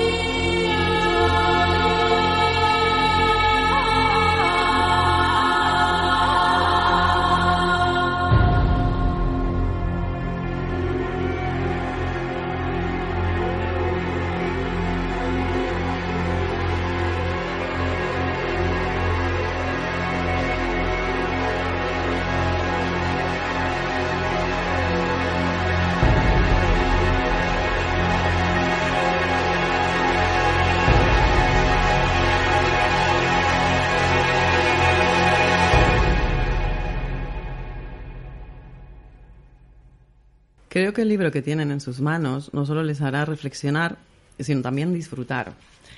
Les aseguro que el grado de gozo que he alcanzado preparándolo es solo comparable al sufrimiento del editor y de los autores ante mis retrasos continuos y mis muchas negligencias como coordinador desbordado por mis inesperadas responsabilidades políticas. Debo agradecerles a todos, y en especial a Tomás Rodríguez y a Luis Alegre, su enorme paciencia y ayuda. Espero que me disculpen.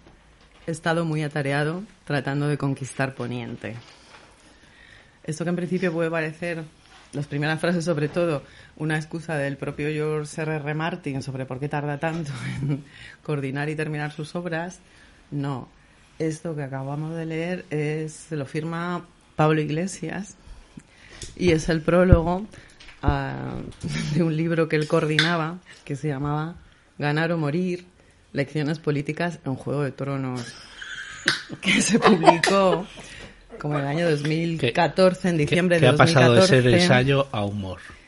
Tremendo, sí. Qué ingenuidad, Pablo Iglesias, ¿verdad? Más es que en la portada del libro aparece un dibujo de él mismo sentado en el trono de hierro.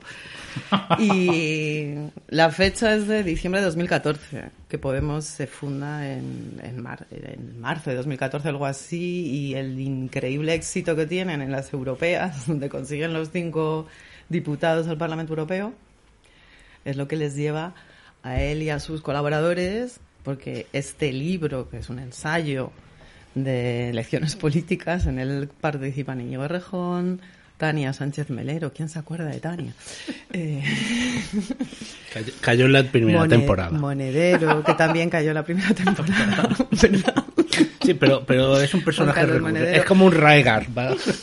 Luego se acuerdan de ella. Está Isa Serra también, o sea, hay, hay- o Clara, no sé si es Clara, Clara, es Clara Serra. Eh, es increíble. Y, y además es que ellos, es- el libro está escrito en un momento en el que ellos reconocen que no han leído los libros, sino que han visto la serie, la serie que queda en la tercera temporada. Entonces da, da, da pena, mucha ternura. A mí me da mucha ternura esto. Da pena, la verdad. Sí, además cuando yo este libro lo compré y lo leí en su momento, lo leí completo, pero Mm. te dabas cuenta que los estaba asimilando absolutamente con Daenerys Targaryen, pero Sí. moreni. Pero, pero realmente era el hermano. El- ¿Cómo se llamaba? El, Él era la tercera cabeza del no, dragón. el Eh, si no me acuerdo, el hermano de, Da- de, de Daenerys que muere enseguida. Viserys, es, Viserys. el. Era Viserys. Por cierto, otro super acierto de casting en la serie. Muy bien. Sí. Viserys era Sí, muy bueno. Era, era un demen- era un Sí, sí, Calígula. Ese sí que era un Sí, sí, Calígula. Sí, es cierto, con la hermana además que tenía. El- Que la le- frase esa que le dice de que te volvería a vender Mm.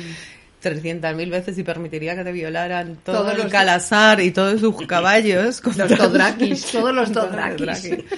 No, la- la- Sus pasa que caballos. lo, lo de Daenerys que es un personaje un poco Disney, ¿no? De, de ese, esa Es una, prin- es una princesila princesa. ahí que tiene. Eh, Daenerys es una princesa Con los con, dragoncines. con todo lo que eso implica. Es una princesa eh, físicamente, es una princesa en cuanto con 16 años hace eh, toma decisiones y hace estrategias absolutamente deslumbrantes. O sea, quiero decir, es una es una es una, Una es, sobre- estratega. es sobrehumana Mm, ella sí, un sí. poco. O sea, que claramente eh, en estos libros que están eh, atravesados de realismo y de personajes reales de carne y hueso, ella que como que lo humano también es súper creíble, eh, ella, eh, ella tiene superpoderes, claramente. Ella es un dragón. Claro. Es un dragón. Pero Madre No, de ella es el tema, el tema del sentido de la realeza. Eh, dice, venga, sí, yo, yo sí, mira que yo soy republicana y con carnet porque nací el 14 de abril, además, lo ponen en mi DNI. Es como, dice, yo con una reina, sí, pues me voy, me voy donde Pero sea, es que ¿no? Es- fijaos que Daenerys es un poco como, como Roshar. Mm. Porque es la que no adquiere compromisos. Ella Claro. dice, yo no voy a cometer los errores del pasado. Yo sé que lo de los esclavos está mal. Vamos a hacer esto. Y empieza a encadenar una serie de catastróficas consecuencias que Sí, llevan hombre. donde llevan. Ella va pero, es, pero es. Claro. Es... No hay compromiso, no hay negociación. Esto es eh, tajante. Eh, intentan negociar los eh, estos con ellos y los, eh, los empala a todos o los pone allí en picas y tal. O sea, Sí. Claro, es el prototipo del líder mesiánico. Total. Está convencida de que el mundo tiene que ser de una... Sí. Bueno, y aparte quiero decir, al principio ella tiene una misión muy clara, que es recuperar, eh, eh, eh, resarcirse, vengar a su familia y recuperar el trono de hierro. Luego esa misión la tiene que aparcar porque de repente ha acumulado eh, un ejército de esclavos que van detrás de ella comiéndose las raíces que encuentran eh, y en los libros sé que la, la hemos dejado ahí. Eh, en la serie luego sí que se convierte en Rorschach directamente en, en Hitler, efectivamente, es una fascista, ¿no? Es que no tiene nada que ver el- la- la- las, las- entre la serie y el casting que dices, pues, jo, que no, que no, que no, que no. Se han quedado blanditos. Que te, han que- te has quedado muy corto y la evolución que tiene. Y en los libros, es que acordaos dónde se quedan los libros. O sea, cuando Drogon la rescata de ahí de, en Merín, es donde está ella, Del circo, la saca sí. del circo y de repente es como vuelve a Rocío Jurado al punto de partida con, con eh, de repente con los Dothrakis alrededor. O sea, como de, pa, aquí estoy. Mm, Volvemos al ver, principio. ¿Qué va a pasar? Eh, sí, que los. Bueno, no, cuando mata lo- a los dos raquis es cuando la meten, la llevan allá a aquella ciudad. A, donde- en la serie. donde O sea, ahí acaba con el patriarcado. sí. No, No, en el libro. en el libro, En el libro. cuando muere su marido, el rey de los dos raquis, a ella la llevan a la ciudad donde abandonan a las mujeres. En Baez y ella sí. le- los mata a todos, les pega fuego y se erige de nuevo como la reina. Mm. Claro, cuando la ven nacer, bueno, claro, cuando la ven con los dragones y tal, ya tiene esta, estos fieles y tal. A ver, es que esa trama también es apabullante. O sea, lo de Daenerys que sucede en otro continente eh, también es apabullante. Eh, absolutamente, vamos. A mí me parece Sí, además es que está muy bien el, el- el tema del venga, voy a conquistar Poniente. Y se entretiene la muchacha en el camino, claro. volando voy, volando vengo, porque a mí yo me entretengo. O deuda. sea, deuda, deuda. los inmaculados, los, a mí me gusta mucho la escena esta del el- a todo el que empuñe un látigo y van todos rasca. Bueno, los Inmaculados, que otra cosa que en la serie son, a ver, quiero decir, la serie... No, eh, los inmaculados no son inmaculados ni son Nada, o sea, Gusano Gris es un alfeñique, o sea, Eh, quiero un- decir, por y además favor. os habéis fijado en la serie que cuando dice su nombre, Pero dice, dice, Kuhunuru. ¿Cómo te llamas? Gusano gris en lo que hablen las Inmaculadas, Kuhunuru. ¿En serio? Y que luego eh, yo pienso muchas veces qué, eh, qué, qué- qué, carga tienes que llevar detrás como escritor para tener huevo de escribir una cosa así. O sea, quiero decir, ya solo la parte de Daenerys, meterse en el berenjenal de una mujer que va liberando esclavos y liberando ciudades, eh, quiero decir, eso es una cosa... Eh, cuánto hay que leer de historia y de batallas y de no sé, o sea, me parece tan ambicioso todo y luego tan conseguido eh, aunque Daenerys es un poco eh, ceniza porque es muy anti es muy anticlimática Daenerys porque todo el rato le van saliendo tropiezos que cada vez la ponen más lejos de su meta ¿no?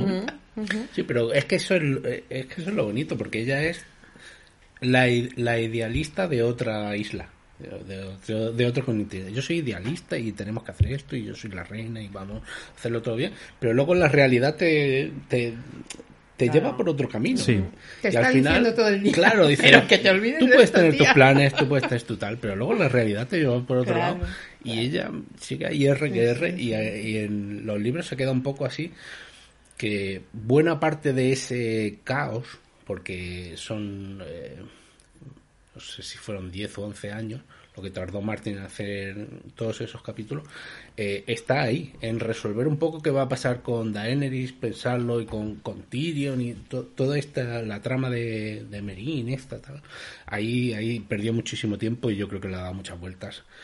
Y un poco la resolución que parece es la que termina los libros diciendo volvamos a los orígenes. Venga, Es decir, vez. menos pejas de esclavos, no sé qué, venga, vámonos Sí, a- porque a Martin le ha pasado lo mismo que a Daenerys. Es decir, cuando tú, cuando después de 12 años eh, llegó el quinto libro, que habían pasado un montón de años desde el cuarto, eh, claro, son siete, se supone. Tú esperabas que el quinto libro dejase las cosas más encarriladas. No. Cuando acaba el quinto libro está todo mucho peor que antes. Dices, yo no sé cómo vas a resolver estos dos libros. No lo sé. Imposible. Yo por eso digo que la, la mejor solución sería que acabara, o sea, resolviéndolo todo mm, por matrimonio. Como se hacía. Sí, sí, que Daenerys se case con, claro, como se hacía ahí en como la han historia. los- como han hecho toda la vida serían- los, los, Claro. eh, los, eh, los Raegar, iba a decir, ¿cómo son los Targaryen. Los Targaryen, Pero casándose sí, con su claro, familia. pero es que es Claro. así, como se hacía en la historia. Y si él ha empezado arrancando Como los con, Borbones, con la claro. influencia, claro, Sí, con, la inspiración pero- de la Guerra de las Dos Rosas, pues que acabe con Enrique VII, Enrique VII, que tenía en su escudo un dragón rojo. Es que es Daenerys. ¿Y cómo acabó eso? ¿Cómo acabó la guerra? Casándose. Hubo un matrimonio entre distintas casas, pues que esta se case con John, que era por donde yo creo que iba la cosa, aunque sea un bajón. Pero quiero decir, es lo más lógico. O sea, yo entendería un final así, de se casan las casas Bueno, es el, paz. es el final de la serie, lo que pasa que de Sí, nuevo, pero de nuevo- al es que ella se ha vuelto casa- loca como, como buena tradición familiar. Pues eso es lo que yo no acabo totalmente, de entender. O sea, si ese era el final lógico, que me parece muy bien que, que haya dicho Martín, venga, acabad así la serie. A mí me parece que está muy bien ese final, Ese ¿eh? final a mí me gusta mucho, pero los capítulos anteriores en la serie de la tele, quiero decir, la temporada anterior no iba por ese camino. O sea, te desconcierta. no, y Pero además lo hacen muy eh, rápido. Lo En la muy serie hay un problema de ritmo, no hay tiempo. Atropellado todo. Y además es que eh, comparando, el, por ejemplo, el periplo de Aria, que no hemos hablado casi nada de ella, Sí. Aria que además es la que entra en conexión con, con, la, con el barro de la Sí, vida, sí, sí, o sea, esa criatura que no ve cómo matan a su padre, pero sabe le van a matar, cómo se engancha, Claro. cambia además de género, se convierte en un chico, en Harry, Mm, se pasa en Harrenhal, yo que sé, el tiempo, casi que llega a encontrarse con su madre y con su hermana en la boda roja y se queda a las puertas.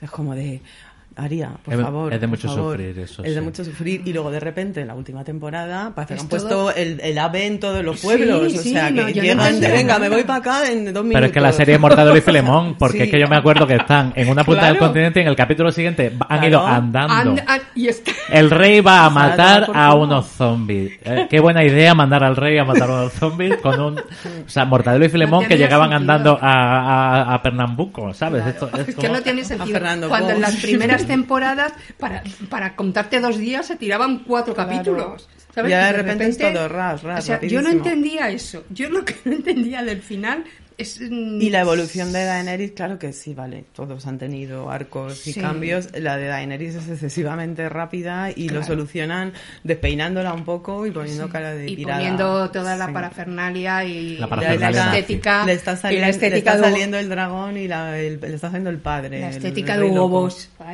Bueno, y luego esa cosa de que vamos a ver, te han matado a dos dragones así, o por lo menos a uno con una facilidad tremenda. Y de repente el tercero no hay quien lo mate porque es el listo, supongo, eh, de la familia.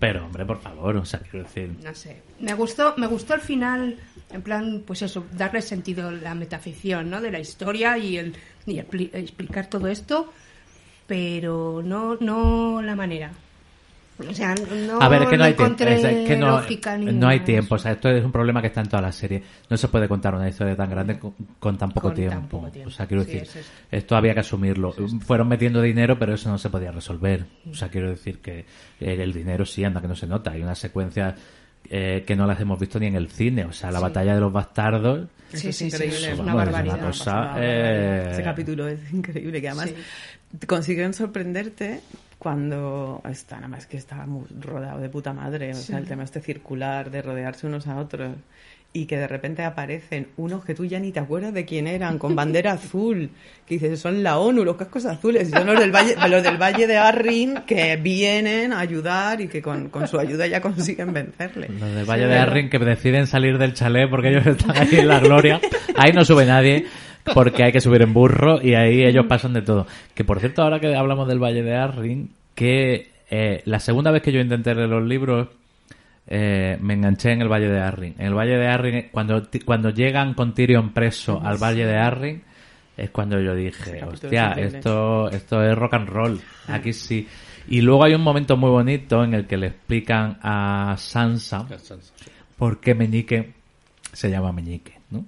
Eh, ¿Por qué lo llaman Meñique? Es porque, es porque la tiene pequeña, pero que además es una cosa muy bonita, porque, a ver, no hemos hablado de estos dos personajes, pero estos dos personajes son cruciales, que son Meñique y Varys, la araña, que son dos personas que están manejando los hilos desde el principio de una manera eh, eh, política subterránea. Ellos están eh, urdiendo intrigas y haciendo engaños. Y son adversarios. Esto no lo sabemos al principio, luego sí, porque Varys parece ser que va con que quiere que los que los Targaryen Sí. recuperen el trono y además Varys cree eh, en, en el pueblo, cree que lo primero que tiene que hacer el poder es eh, gobernar para el pueblo y Meñique no, Meñique como la tiene pequeña está enfadado con el mundo y lo que quiere es poder, o sea, él quiere tener el poder. Eh, esos dos personajes a mí me parecen muy guay, a pesar de que al principio parecen una cosa muy barata de dos tipos que, que intrigan en los sótanos del palacio, ¿no?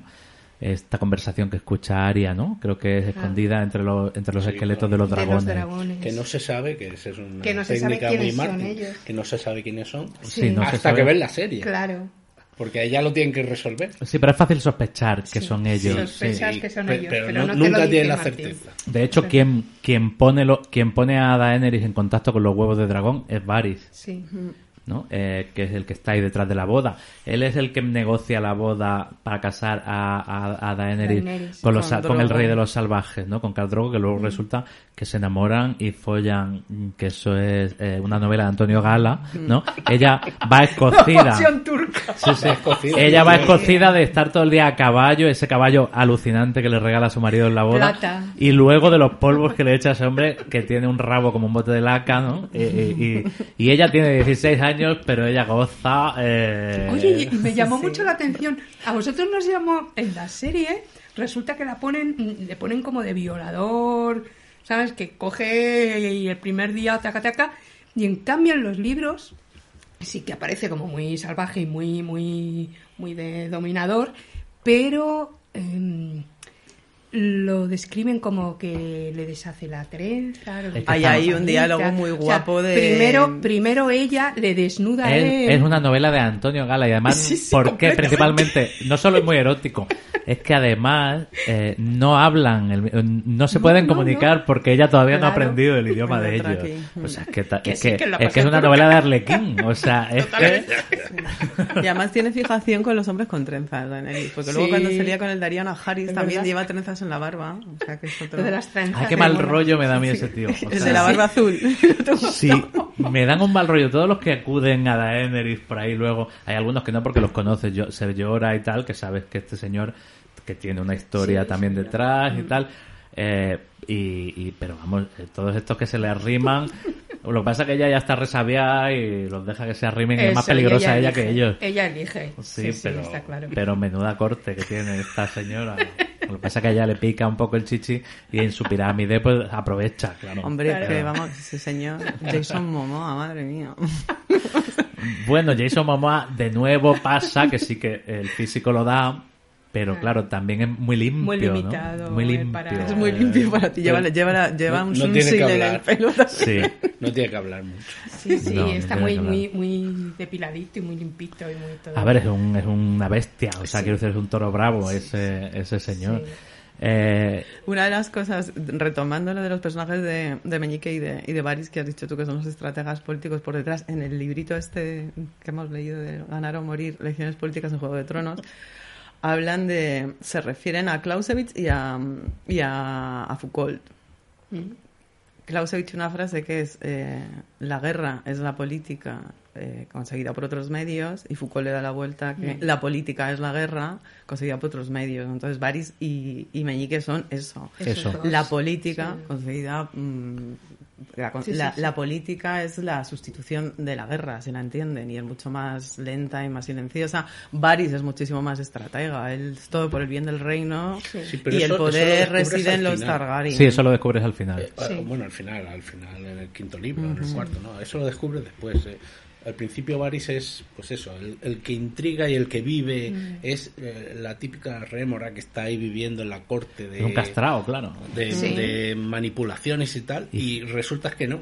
Como siempre, hay una historia por detrás Claro. y no es solo un mero decorado. No, no, él, él es el, digamos, la voz del pueblo y la voz de... Sí, aparte fíjate, eh, ¿qué dice, qué, qué dice esto de Martin? Eh, Es decir, las dos manos en la sombra son un castrao y un señor que, Que la la, tiene la pequeña, que la tiene muy pequeña.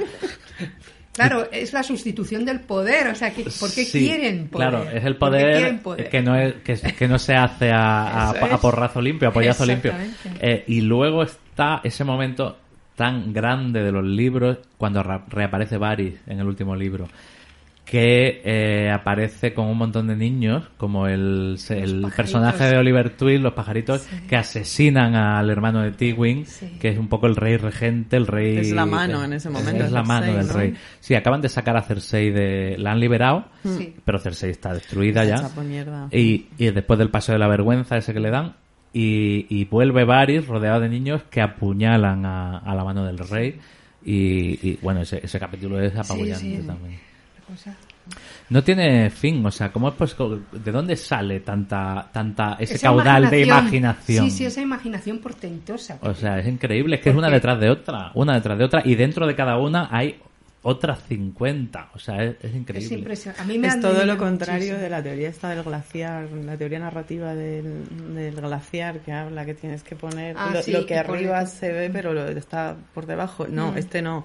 Este es, este es, este es un es un glaciar Este- avanzando como el muro de hielo. O sea, este tiene por arriba, por abajo, lo que te imaginas, lo que te cuenta, lo que te dice, lo que tú quieres unir. lo que cuentan, o sea, cómo se transmiten Mm. las historias, esto no sé si lo hemos dicho ya a micro abierto, o sea, lo mejor para mí de estos libros es cómo las historias se transmiten. Mm. A través de eh, otros. claro, estamos hablando de un mundo en el que no existe la tecnología Claro. y la gente no es testigo, es decir, cómo las historias se cuentan muy muy distintas a cómo han sido y como así que se queda. Toda esta cosa alucinante de cuando, como han perdido a la hija de Ned Stark, a- pues ponen a otra. Si no había fotografía, nadie nadie se va a dar cuenta. O sea, quiero decir, claro, pues pones a otra y dices que es esta. Claro, por eso. Eh, o esta eh, eh, la historia de Jaime, ¿no? Como él eh, se dice, vale, me rindo, me habéis vendido como un traidor, pues un traidor voy a interpretar, ¿no? Que en la serie se, eso se resuelve, se, se hace mucho hincapié a eso en la serie. Mm. Hay capítulos en los que Aria va al teatro y ve a los actores Claro. interpretar la muerte de su padre, que también lo pintan como un traidor, ¿no? Que eso es muy Shakespeareano también, claro. Sí, o sea, ella vuelve a ver Claro. representada la muerte de su padre. Sí, sí, eso es Shakespeare, vamos. Es Shakespeare puro. Shakespeare y es Borges. Eso es El Hamlet. Borges con el, el, el cuento este que me fascina, que es el tema del traidor y del héroe. Como según leas o según sepas unir puntos dentro de una historia, uno es un traidor o uno es un héroe o uno ha dejado pistas para que alguien sepa en el futuro que el que parecía un traidor es un héroe y lo descubres, pero prefieres callarte porque tampoco vas a descubrir nada, tampoco va a cambiar nada la historia, ¿no? Que es un Es poco que lo que hacen es- los dos Lannister, los hermanos, cuando han salvado de- desembarco del rey, pero... Es pero precisamente mm, esto Pero nadie se ha está enterado. hablando- Nada. está hablando todo el rato de esto, o sea, de lo que es la interpretación de la historia. Sí, él, él- él- él aprovecha Sí. mucho. La escriben los que... Eh, Sí, ganan, la es escriban así. los vencedores y tú puedes entenderla de una manera, de otra, en fin. Sí, sí, está hablando totalmente de la ficción, de la historia, de la memoria, de la tradición, Pero de ahí el tam- mito. también habla justo de la Edad Media, o sea, de, de ese momento Mm. en- y cómo funciona ese momento. Es decir, cómo, cómo realmente, o realmente Mm. dentro de una historia de ficción, pero cómo era esa vida. Es decir, Claro, claro. el hecho de que tú tienes la posibilidad de cambiar personas porque nadie las ha visto. Que las historias se transmiten oralmente y de lo que se cuenta en el muro a lo que llega abajo, pues o no te cree nadie o al contrario se ha magnificado 200.000 veces. Yo me acuerdo eh, de haber leído eh, y, y haber tomado conciencia con, con Martin de las batallas con caballos. Porque hace unas reflexiones al principio de, claro, dice, eh, cuando alguien eh, está, digamos, batallando o va primero a una batalla y tiene, te dan en una, un- no cuando eres un caballero, sino cuando eres un hortelano que te dan un no sé qué, no sé cuánto, y de repente tienes a 100 caballos que vienen a por ti a ti, ese terror y ese momento de decir, voy a morir indudablemente y me van a aplastar, eso lo cuenta Martín muy bien Sí. y aprovecha todos los momentos que puede y, y tiene esa facilidad y ese, quiero decir, es trabajo, pero, pero quiero decir que tiene la facilidad de no tener un editor que dice, no, mira, tienes que acabar en 200 páginas. No me cuentes aquí eh, cómo es el escudo de armas de no sé quién, cómo es la comida y cómo son las... No, céntrate. No, él dice, bueno, tengo mil páginas, ¿no? Pues, pues, pues voy contando. Pues y él va voy contando un poco de todo. Y Pues entonces, voy a divertirme, sí. Efectivamente. Es muy ahí- bonito eh, como cuenta Martin que eh, llega un momento que el caudal se hace tan grande que él pierde el control. Y tiene que recurrir a una wiki que han hecho unos fans de los sí, libros. acordarse de lo que De ha hecho, los libros se los dedica a ellos. Eh, Llega un momento que los libros se los dedica a Helio y Linda, que son los dos fans que han creado el Westeros este, que es una, la wiki. Y él tiene que recurrir al trabajo eh, documentalista de los fans para volverse a ubicar. Sí. Eh, y volver a y volver a poner algunas cosas en De su hecho, en algunos de estos, eh, él indicaba que le preguntaba, oye, pero ¿de qué colores era? era lo-?" No, pues mira, Martín, era, ok, ojos azules. son los scripts fíjate o sea, eh, él Claro, huyendo de la televisión ha acabado teniendo que tener scripts Lo que para hacen el escribir Raccord fuera. Sí, sí, es, es una cosa apabullante lo de sí, sí. eh, Con los emblemas de, las de las casas, que te describen Claro, mucho sí. además cómo es cada uno. Pero porque Eso es muy importante, es un poco lo que decías tú, ¿no? Que eh, es importante que quede claro que hay una inspiración en la historia real, en la historia de la Edad Media, o sea, tiene que quedar claro, o sea, no lo hace en plan de me falta inspiración, me voy a la guerra de las Hombre, dos se nota rosas". que lo No, disfruta, es que ¿eh? hay O ahí sea, que lo disfruta, o sea, se nota que lo está- disfruta. Le encanta. le Eh, encanta a ver, quiero de decir, eh, bueno, por ejemplo, eh, por- o sea, hay millones de, de- de casos como este. Pero si te vas a la historia de los Mormon, Sí. que hay un personaje importante, un Mormon, pero los demás, vas a, a lo largo de 5.000 páginas te vas encontrando por ahí que caen detalles de la historia. La historia de esa familia está detalladísima, ¿no? En la historia del padre, Sí, sí, sí. el hermano que el que tenía él, como a él lo repudian y acaba yéndose con la otra, porque en realidad, eh, bueno, es que está lleno de cosas así. Sí. Eh, a mí me parece, eh, no sé cómo se hace eso, o sea, me parece una cosa de, de verdad. Yo no lo he visto nunca más en ningún otro sitio, porque a lo mejor luego sí dices Proust, pero Proust bebía de la realidad, Claro. de, claro. de su, de, su, de su ámbito. Pero es que este, hombre Es eh, pura imaginación. lo Es va cosechando cosa- todo de por Sí, ahí, o sea, es sí. una cosa de verdad. O sea, que no Eh, le quitas valor al que tenga una base eh, de inspiración en la historia. Yo no le quito valor en absoluto. Hombre, todo lo es una- nada, ¿sabes? Todo es al contrario. contrario. Es que crea de lo que es la realidad, crea algo tan absolutamente apoteósico que a mí me, me sorprende muchísimo. Bueno, recuerdo un artículo muy guay en el que eh, interpretaban el final de la serie trayéndolo a la realidad o a la historia o al momento histórico, ¿no? Porque claro, por ejemplo, está Aria que se va a descubrir América. ¿No? Sí, porque... Aria coge unos barcos y dice, "A- hacia allá no ha ido nadie, Poniente". me voy Claro, yo. claro. Yo no os Eh, aguanto y aquí ya, ya he tenido bastante. me piro. Me Sí, voy luego está su hermana que se queda un poco en la independentista, se queda Sí. así un poco de reina Torra. y se queda soltera, Sí, sí, además, sí. ¿no? Sí, claro, ella decide... Eh, no, y aparte que está su, la vida sexual no le ha ido muy bien. La violan eh, un montón de veces. Ponen, hasta las narices ponen al pobre señores. castrado a comerle el coño. Bueno, mira, que les den a todos. esta no se casa más. Esta está claro que no la vuelven a, a que no la vuelven a casar. Y toda esta historia de Tyrion del del, re- del relato, se María del Montiza, sí. Es un poco María del Monte, la reina de la sevillana. ¿Verdad? Sí, aunque no va travestida, ella va muy femenina. Ella no, no se traviste. Y luego está esta cosa que es un poco más difícil de digerir, ¿no? Esta, este gobierno que se forma. Ay, Abraham, que me lo ponen ahí como... de- Pero aparte, eso sí que no creo que hubiera ido así por los libros. Bran ya no es un humano, Bran No. ya, Bran es un, se ha convertido en, en, en una, en una historia, Se ¿no? ha Se ha integrado es como el ojo el del medio tercer- ahí de una manera. que, por cierto, qué, bon- qué, o sea, cómo me emocionó a mí el momento en el que Bran ya se, se conecta a las raíces Sí. y viaja eh, por el tiempo y, y- y presencia varios momentos. Sí, sí, eso es precioso. Uno de ellos mm, nos descubre una cosa que no sabíamos. Raegar y Liana. No, ve la boda de sus padres, que es regreso al futuro. Eh, Viaja al momento. Sí, sí, viaja al momento primordial, es decir, presencia su co- eh, el momento en el que lo conciben. No exactamente, pero presencia la, la boda de sus padres eh, debajo del arciano de Invernalia. Que es regreso al futuro, que es ir a ver el momento en el que te conciben. Sí, sí. O sea, eh, eh, hay que reconocer que es muy buena Regreso al futuro también. Sí, Eh, a mí me gusta. Nos, nos encanta. Eh, a mí eso me emociona muchísimo y yo estoy convencido de que en los libros no va, no va a salir de ahí ya, Bran. A mí me parece que eso es una concesión eh, práctica que han, que han hecho para resolver ese asunto. Y luego también hay que hablar de eh, el momento Odor, que es un poco ridículo, eh, cuando descubrimos una cosa muy importante que también se ha usado en los libros. Puedes cambiar la historia, porque esto lo cuentan a través de Odor. Odor se encuentra consigo mismo en el pasado, se ven mutuamente, es decir, no solo tú ves el pasado, el pasado te ve a ti y eso cambia la historia. Esto supongo que se utiliza, está pensado para utilizarlo más adelante, Sí. supongo, porque es muy ridículo además. Él se llama Odor por la frase de Hold the Door que Hold viene de los muertos, que es como el perro del el chiste del perro misteta.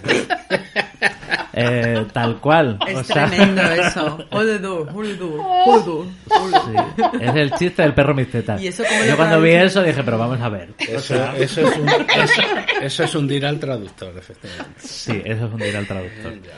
Sí, claro. eh, eso, ¿cómo lo va a traducir Cristina Vacía? Ya, ya está traducido. Pero como lo Sí. hacen, es verdad, en la serie sí. Y dice, sujeta la puerta. algo La así. serie sí, pero en los libros no, ha- no ha pasado eso todavía, ¿no? No. ¿Cómo lo pero, tradujo? Pero lo, bueno, lo han traducido para la serie. En el, ¿Y, el pero ¿y dia- cómo el lo traducen? Al castellano te hablo, de cómo nos lo Sí, que Bueno. ¿cómo, ahí. cómo era el nombre? No lo sé, yo no la vi en Es español. do. No, yo tampoco, pero, pero digo, ¿esto cómo lo han hecho en español? Odor, que tiene un rabo también como bote de laca, eh, eh, que le arrastra por suelo. como- bueno, ahí también eh, juega mucho eh, con esto Martin, claro, no me extraña, es que es, una, es, un Claro. mito, es un mito que forma parte de la realidad. Y muy relacionado con el poder. Sí, No, y con el Muy poder, y- y- relacionado. el poder y el cuerpo. O sea, las, las Y, el- y la cosas del- seguridad en, en- dentro de la visión esta eh, masculina Mm. del poder. O sea, es que esto es así. Eh, bueno, luego es así. está también esta historia de Renly, que también es un personaje fugaz, que, que está enamorado de un Lannister y es recíproco, bueno, enamorado. sí. Eh, no, no lo tengo tan claro, eh, pero vamos, eh, quiero decir, la pobre Brienne se enamora de ese ideal de príncipe noble y bello eh, que está follando toda la noche con su Mm. Con guardia. Con la guardia. Esto va así. Ah, El, el capitán de la guardia siempre se folla al- y que lo matan. Está para eh, eso. claro. Está para eso, ¿no? Que además le dice. eh, hay un momento que le dice. ¿Quién es el que le dice.? A, a Renly le dicen: Te voy a meter la espada tan profunda co- Como te la- llegado Bueno, ¿Cómo se llamaba el otro? El... el caballero de la rosa. Eh, era, ¿no? Loras Tyrell. Era el hermano de, de la. Maggie. Que era como el novio de Candy Candy, ¿no? Era una, Totalmente. un, un Lannister así, esbelto. Era un Tyrell, era un el caballero Era de un, las La- rosas. no era un Lannister. Era un Lannister. Era, era primo de... Que, por cierto... eh, no, es que luego Cersei se fue a un primo suyo Sí, a también. Lance sí, Lannister, que se hace luego Ah, no, es verdad. Es un Tarly. Es un, ta- es un- no un Tarly, un Tyrell. Los Tyrell Un que son los de Alto Jardín. Sí, eso. Es el hermano de, de, de Marjorie, que es con la que van a casar a Joffrey. Sí, estos el son caballero los- Loras Tyrell. Estos era- son el medievo civilizado, Sí, del estos arte, son- los jardines. Estos son como Valencia y tal. Yo es que me hacía como. Ya sé que como el mapa de Poniente es como de Inglaterra, pero yo me lo trasladaba a España. y era Como como, de de, que Valencia. es cada cual. Sí, es un poco de Valencia. Los villos son los gallegos, ahí con los pulpos. sí. Los pulpos. Los Stark son los son asturianos o cántabros. Y, lo, y los Frey son extremeños, que son como los que se hacen los puerturracos y las bodas rojas. Sí, que son como muy, muy poco glamurosos. Es un poco saludo Castilla. a todos los extremeños. Es un poco Castilla, sí. No, Castilla yo veo más a, La a los sí, a los es Tully La son- Mancha, sí. La La, Mancha para mí eran los. Baratheon, porque eran como Castilla la, la, la nueva, la vieja, dentro de mi y desembarco del Rey del Madrid, claro, por supuesto. Y Rocadragón no sabía si era más bien Baleares o Canarias, pero me valía cualquiera, estaban fuera. Bueno, eh, vamos, a poner, es vamos a poner otra canción y vamos a hablar un poco de Dorne también. Dorne es Andalucía es. Andalucía. Sí. Eso, Es- además es puro y dura. es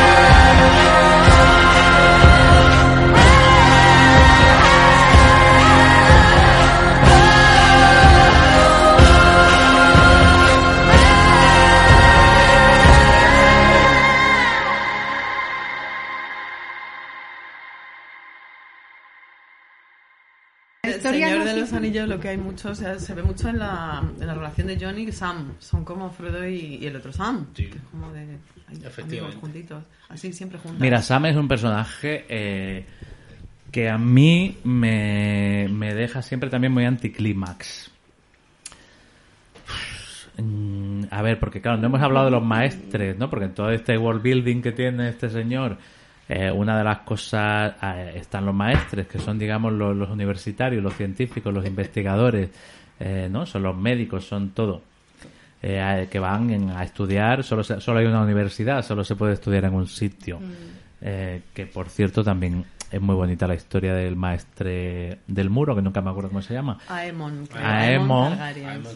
Oh, ese- no, ese Targaryen, Lo queremos. sí. son ese apellido en ese momento, son- Sí, eh, que por cierto es el, es el protagonista de los, de los cuentos de Duncan y Egg. Eh, Cuando niño, ¿no? Eh, digamos que lo mandan a educarse con un caballero, un caballero de verdad, de cuando todavía quedaban, no solo Brienne, que es la última ya aparece, ¿no?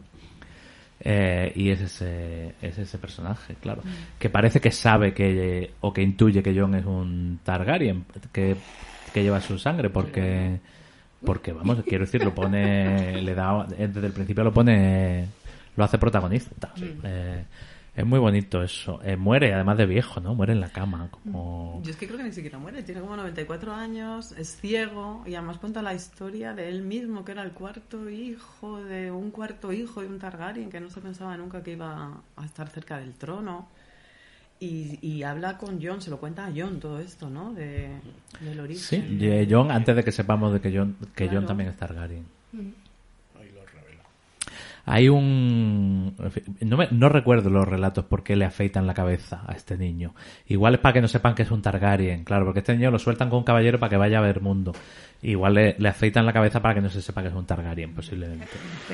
Es que le pillé mucha manía a esos relatos porque los sacó en el intervalo entre Tormenta de Espada y Festín de Cuervos. Creo recordar que eran como 11 años. Entonces, Acercaros un poco al micro, porfa. Estabas ahí como diciendo... ¿Qué haces? ¿Por qué ¿Qué- esto? Claro. ¿Por qué pierdes el tiempo con esto? Cuéntame lo que yo quiero. Entonces, les pillé manía de... entonces, igual tengo que releerlo eso. pero- Son muy bonitos ¿eh? los relatos. Eh, ah, o- obviamente muy bien escritos. eh, son como un- hay una melancolía muy bonita ahí en esos relatos, ¿no? Y son historias como del equipo A, que ellos llegan a un sitio, hay un problema, lo resuelven y, y se marchan como, como Don Quijote y Sancho Panza hasta el siguiente, ¿no? Hasta el siguiente relato que no sabíamos cuándo sería. Eh, y que es un personaje muy guay, ser, ser Duncan el Alto, ¿no? Que en realidad es muy, es muy bruto, pero eh, bueno, es que es un caballero. Como, tiene, como es bruto, pues es ingenuo y es un caballero, tal cual. Eh, a mí me, me, me gustaron mucho. No he llegado a leer la historia de los Targaryen. El gato ha, ha montado- Felipe se está. El gato ha oído Targaryen. y- Es gato Targaryen. Creo Es el que- dragón. Lannister y El dragón. Creo que la historia de, de los Targaryen está escrita en forma de uno de los tratados históricos escritos por un maestre, creo, ¿eh? Pero yo no la he leído. Creo haberlo escuchado. Tampoco, yo El Blood and Fire, tengo, sí, no- está por... Sí, creo que es un, un documento eh, diegético de los que aparecen dentro del, Pues de la tiene, eso tiene que ficción. molar también eso cómo vas encontrando en según qué libros pistas bueno de hecho Eh, Lo que pasa es que los Targaryen son muchos. Ahí yo sí No. que no he sido capaz de poner las piezas en su sitio. no ya Eris ya Eris ya Eris la Sí, verdad La guerra que Ay, tienen entre ellos, eh, las dos ramas de la familia, bueno, es una cosa... Es que eh, realmente si quitas todo lo que es eh, peso histórico, descripción de no sé qué, y te quedas con la historia, igual cada libro son 100 páginas. Lo demás es nutrición a, a saco. O sea, no, no te cuenta una historia de... El primer libro no es de unos niños que descubren no sé qué y hay una... No, no, no. El primer libro es un universo con...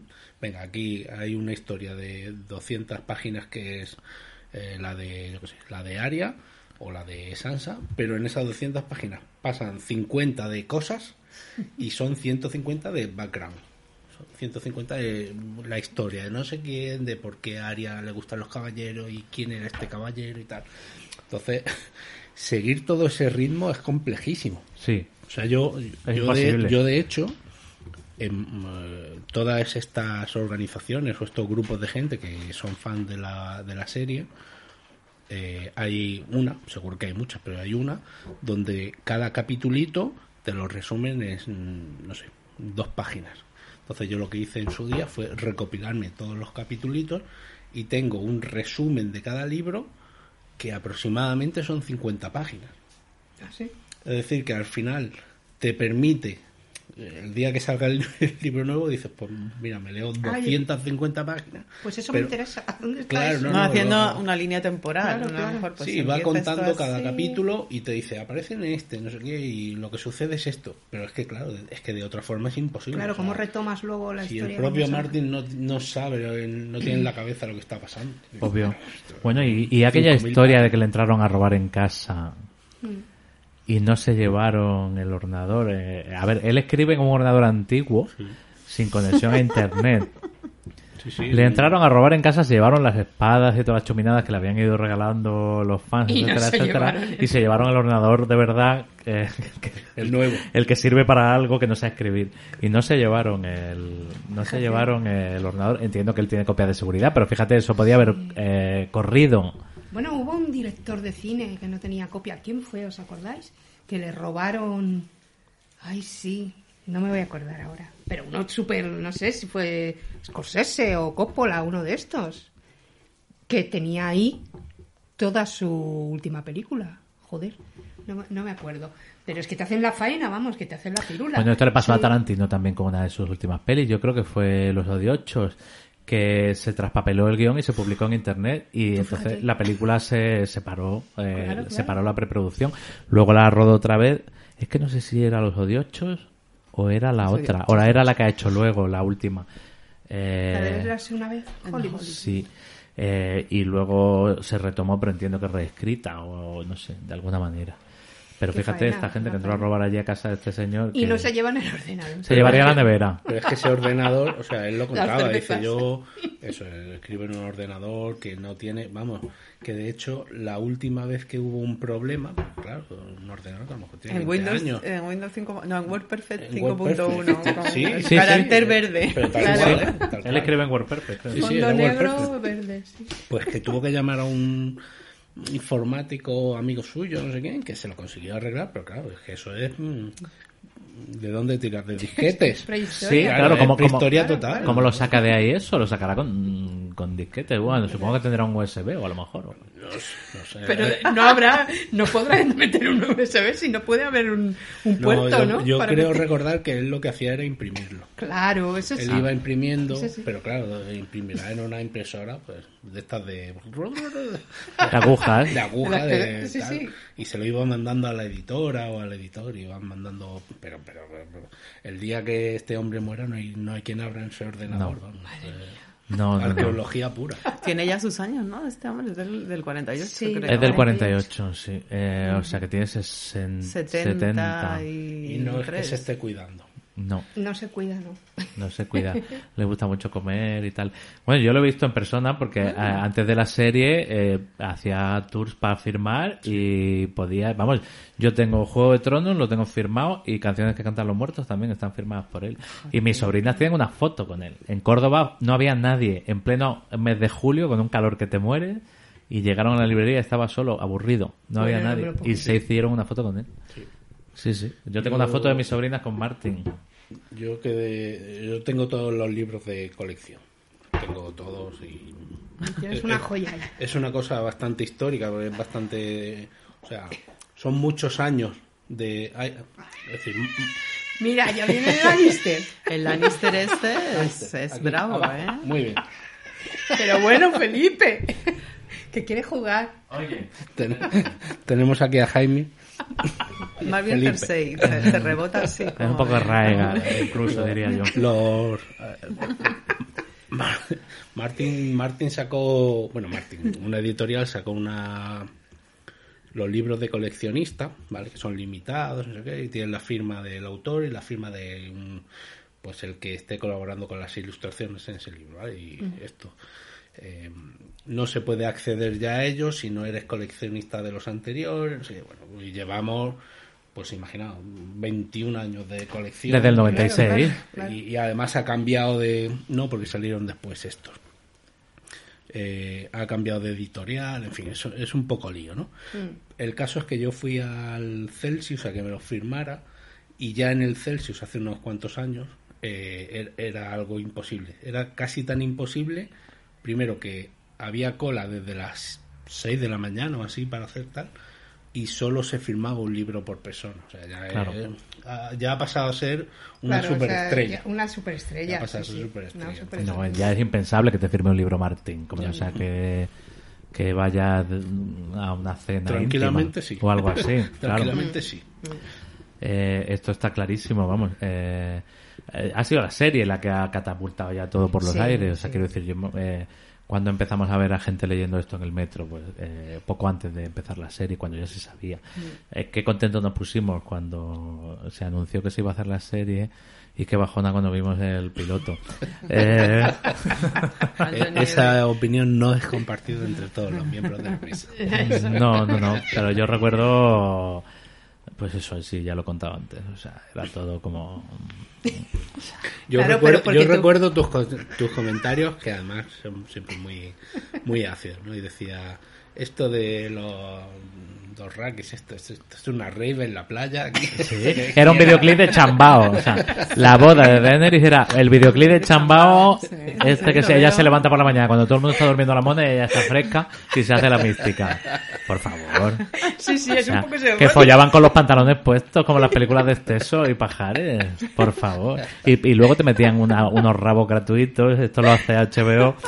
O sea, me pones a unos, a unos hippies follando con los pantalones puestos y luego enseñan la polla a los eh, Zion o no sé quién en el primer capítulo para que la gente vea, ah, esto es para adultos. Ay, Sion, pobre Sion, ¿eh? Qué cosa de personaje. Bueno, es que. Zion era un ceporro. Era un ceporro. Todo, todo está bien empleado, todo lo que le ha pasado. Claro, le han arrancado los dientes, le han cortado la polla. Pero es que, hijo. O sea, a ver. eh, hombre, también su situación era compleja. Es guay esto, que seguro que también tiene inspiración histórica de que para asegurar la paz, ¿no? Eh, Sí, sí, sí. raptaban al, al, al primogénito del enemigo y lo, lo criabas como si fuera un hijo tuyo, ¿no? Pero, ojito, no te pases ni un pelo que, que lo tengo aquí, Claro. ¿no? Y se cría con mis hijos, No, pero... ya, pero además el Zion tiene, tiene esa lucha interior porque en- realmente los Stark le tratan muy bien. Y se cría con John y con Rob y es como parte de la familia. Pero claro, le puede...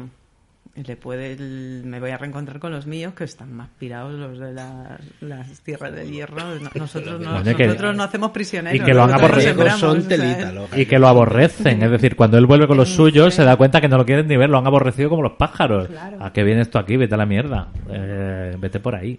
Y el joven lobo también, qué personaje. A mí me gustaba mucho, pero ¿Quién? en Rob Stark. El joven lobo, pero es como de, lo estás haciendo todo bien, eres súper noble, tienes un montón de principios, estás ganando todas las batallas, pero la guerra la has perdido por un golpe de... Por, por, por una por- traición por una romana. mujer. No, por una mujer. Eh, claro, Pero- él la caga porque se casa con quien no debe, es decir, eh, se- y, y se casa con ella porque se la folla, o sea, es como su padre. Sí, sí. Hostia, me he follado a esta y ahora me tengo que casar. Hay, hay una frase muy, muy, muy mítica de, de toda la saga que, que dice así como est- está alguien alabando, ya no recuerdo quién hablaba, pero están alabando a Raegar y, y la frase era algo así como Raegar en la batalla del tridente, ¿no? Raegar luchó valientemente, luchó con todo el corazón, luchó no sé qué y perdió. Sí, como diciendo claro. que sí, que y al final un poco el mucho de la esencia de estos libros es eso, es subvertir el, el paradigma de- del caballero, eh, Ned Stark. ¿Quién, ¿Quién hoy no? ¿Quién cuando empezó a leer los libros y tal creía que Ned Stark, que era el, el honor y el tal, que le iban a cortar la cabeza en el primer libro y que iba a ser un puto pringao y tal? ¿Quién, quién se imaginaba eso? O sea, eso Claro. fue una de las grandes, digamos, cambios en la literatura de este género que yo no sé si fue Martin el, eh, digamos, el precursor no me atrevería a decirlo, pero sí que es uno de sus grandes exponentes. O sea, Sí, es- sí, es, es muy es- claro que coge a los héroes y les da de hostia. Pero aparte que es una como, héroes, como no declaración de principio funciona de maravilla, porque sí, eh, claro. resulta que estos señores que vienen del pasado y creen en el honor, ¿no?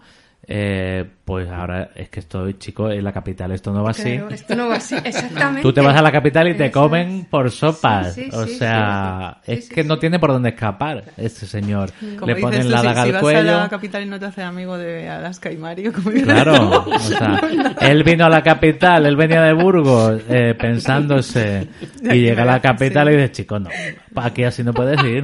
O sea, aparte es que él que comete muchos errores porque también se le, le- le habla a Cersei y la avisa. de- y Cersei dice, sí, hombre, pues ahora verás tú. Claro. Si te rompe todas las expectativas como lector, así tú tienes sí. todas sus complacencias puestas en un personaje. Bueno, y como declaración de ya está. principio es decir, esto no es el Quijote, esto no es el Señor de los Anillos. Aquí los que vienen del pueblo con unos códigos a tomar por culo a la primera. Aquí vamos a, a- aquí vamos a aquí vamos en serio. Que Aquí sí, que sí, a sí. una cosa son los principios y otras son las reglas de la realidad que, Esto es la que vida, se va recreando claro. pues La- según, según va pasando.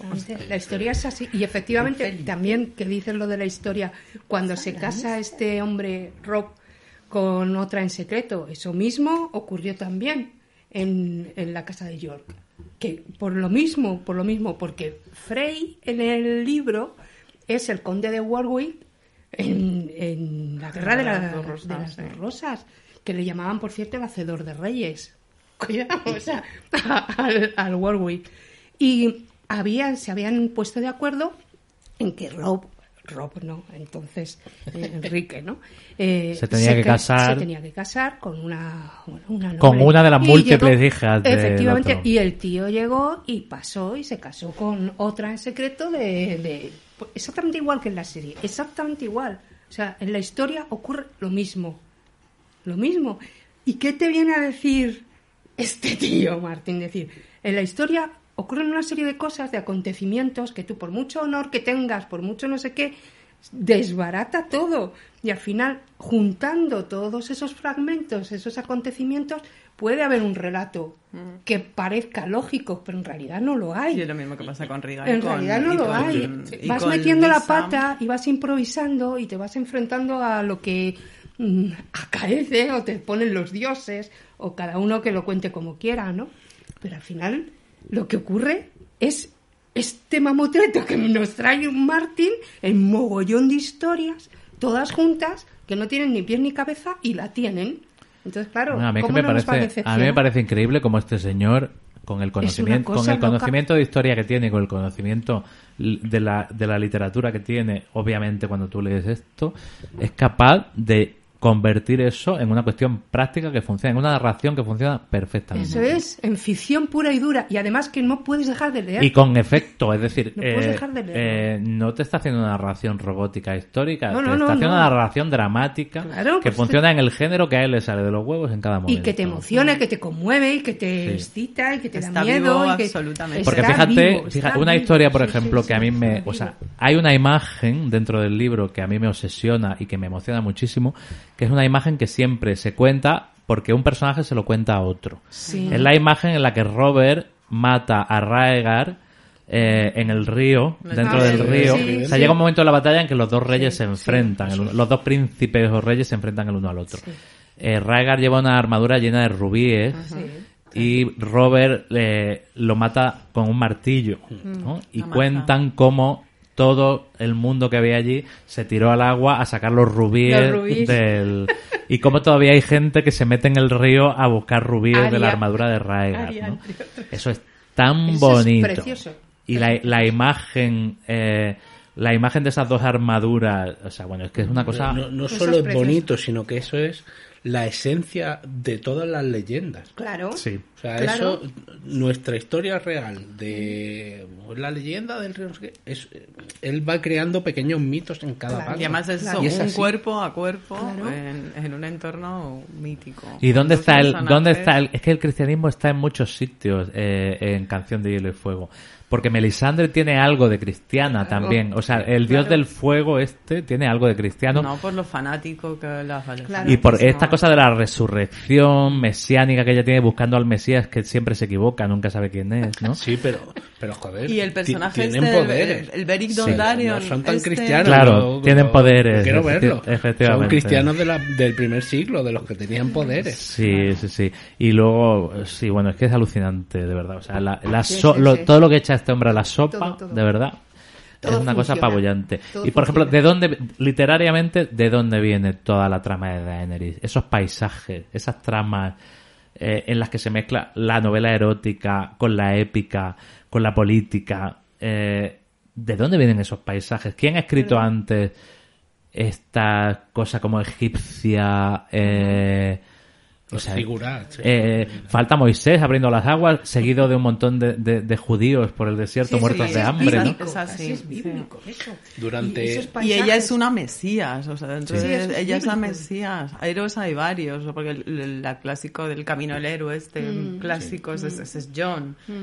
Se puede ser Jaime de alguna manera también, pero la mesías indiscutible es, es ella, Es con ella, todas sus es atribuciones de, de reina, que por sí, sí. derecho y, y que además concita todas esas adhesiones según va llegando y liberando. Sí, y... sí, es casi bíblico. Ya Es que encima está me- buena, o sea, quiero decir, Claro, eh, claro, es una creo, líder- creo que si algún error ha podido cometer el cristianismo es no haber puesto a Jesús en mujer, hecho, mu- Claro. hecho mujer. Eh, es que es una cosa eh, muy impresionante. Y yo nunca he leído nada, que seguro que lo hay, con esos paisajes. O sea, yo me acuerdo que las tramas de Daenerys para mí eran Marte, o sea, era una cosa realmente... Nada más pasa del mar de hierba de los Dothraki y luego pasa a eso, a, Al desierto. a, a Yunkai, a Quartz, a Merin. Bueno, el capítulo este cuando entra ella en la casa de los Eternos, que cuando es- ese capítulo es un poco como el código fuente de, de lo que va a ser todo luego, porque si lo lees ahora, o sea, ve una serie de revelaciones que está viendo la guerra de los reyes, está viendo la boda roja, está viendo a su hermano, el que se supone que es su Es hermano como, Regan es como Bran bebé. cuando es como Bran cuando se agarra a las raíces ve, ve el Sí. pasado el presente y el futuro Sí. sí. lo que pasa es que no lo entiende claro Claro. Bran sí lo entiende ella no ella ve eso Que también hay ahí un punto de reflexión sobre lo que es la interpretación ¿no? de la historia y de la realidad. La interpretación y la traducción de Claro, las cosas. la y cómo se pierde todo y cómo te llega y cómo recoges y cómo recibes y cómo te quedas con lo que tú quieras. exactamente. Exacto. La simbología, como la. De cómo- en fin, es cómo que se es reescribe inagotable. esa historia. Es inagotable. sí yo solo yo solo he leído eso una vez aparte de Juego de Tronos en en Book of Mormon en es un musical fíjate de Broadway eh, que hicieron los tipos que hacen South Park Ah, y ganaron todos los Tonys y tal. Sí. Y es, un, es una historia de dos mormones que los mandan a Uganda a hacer la mili de los mormones, Ya, a ya. y entonces se reproduce, ellos se dan cuenta de que los, mor- de que los, los africanos no les hacen ni caso porque la historia que ellos cuentan no, no les resulta cercana. Entonces, ¿qué hacen? La adaptan.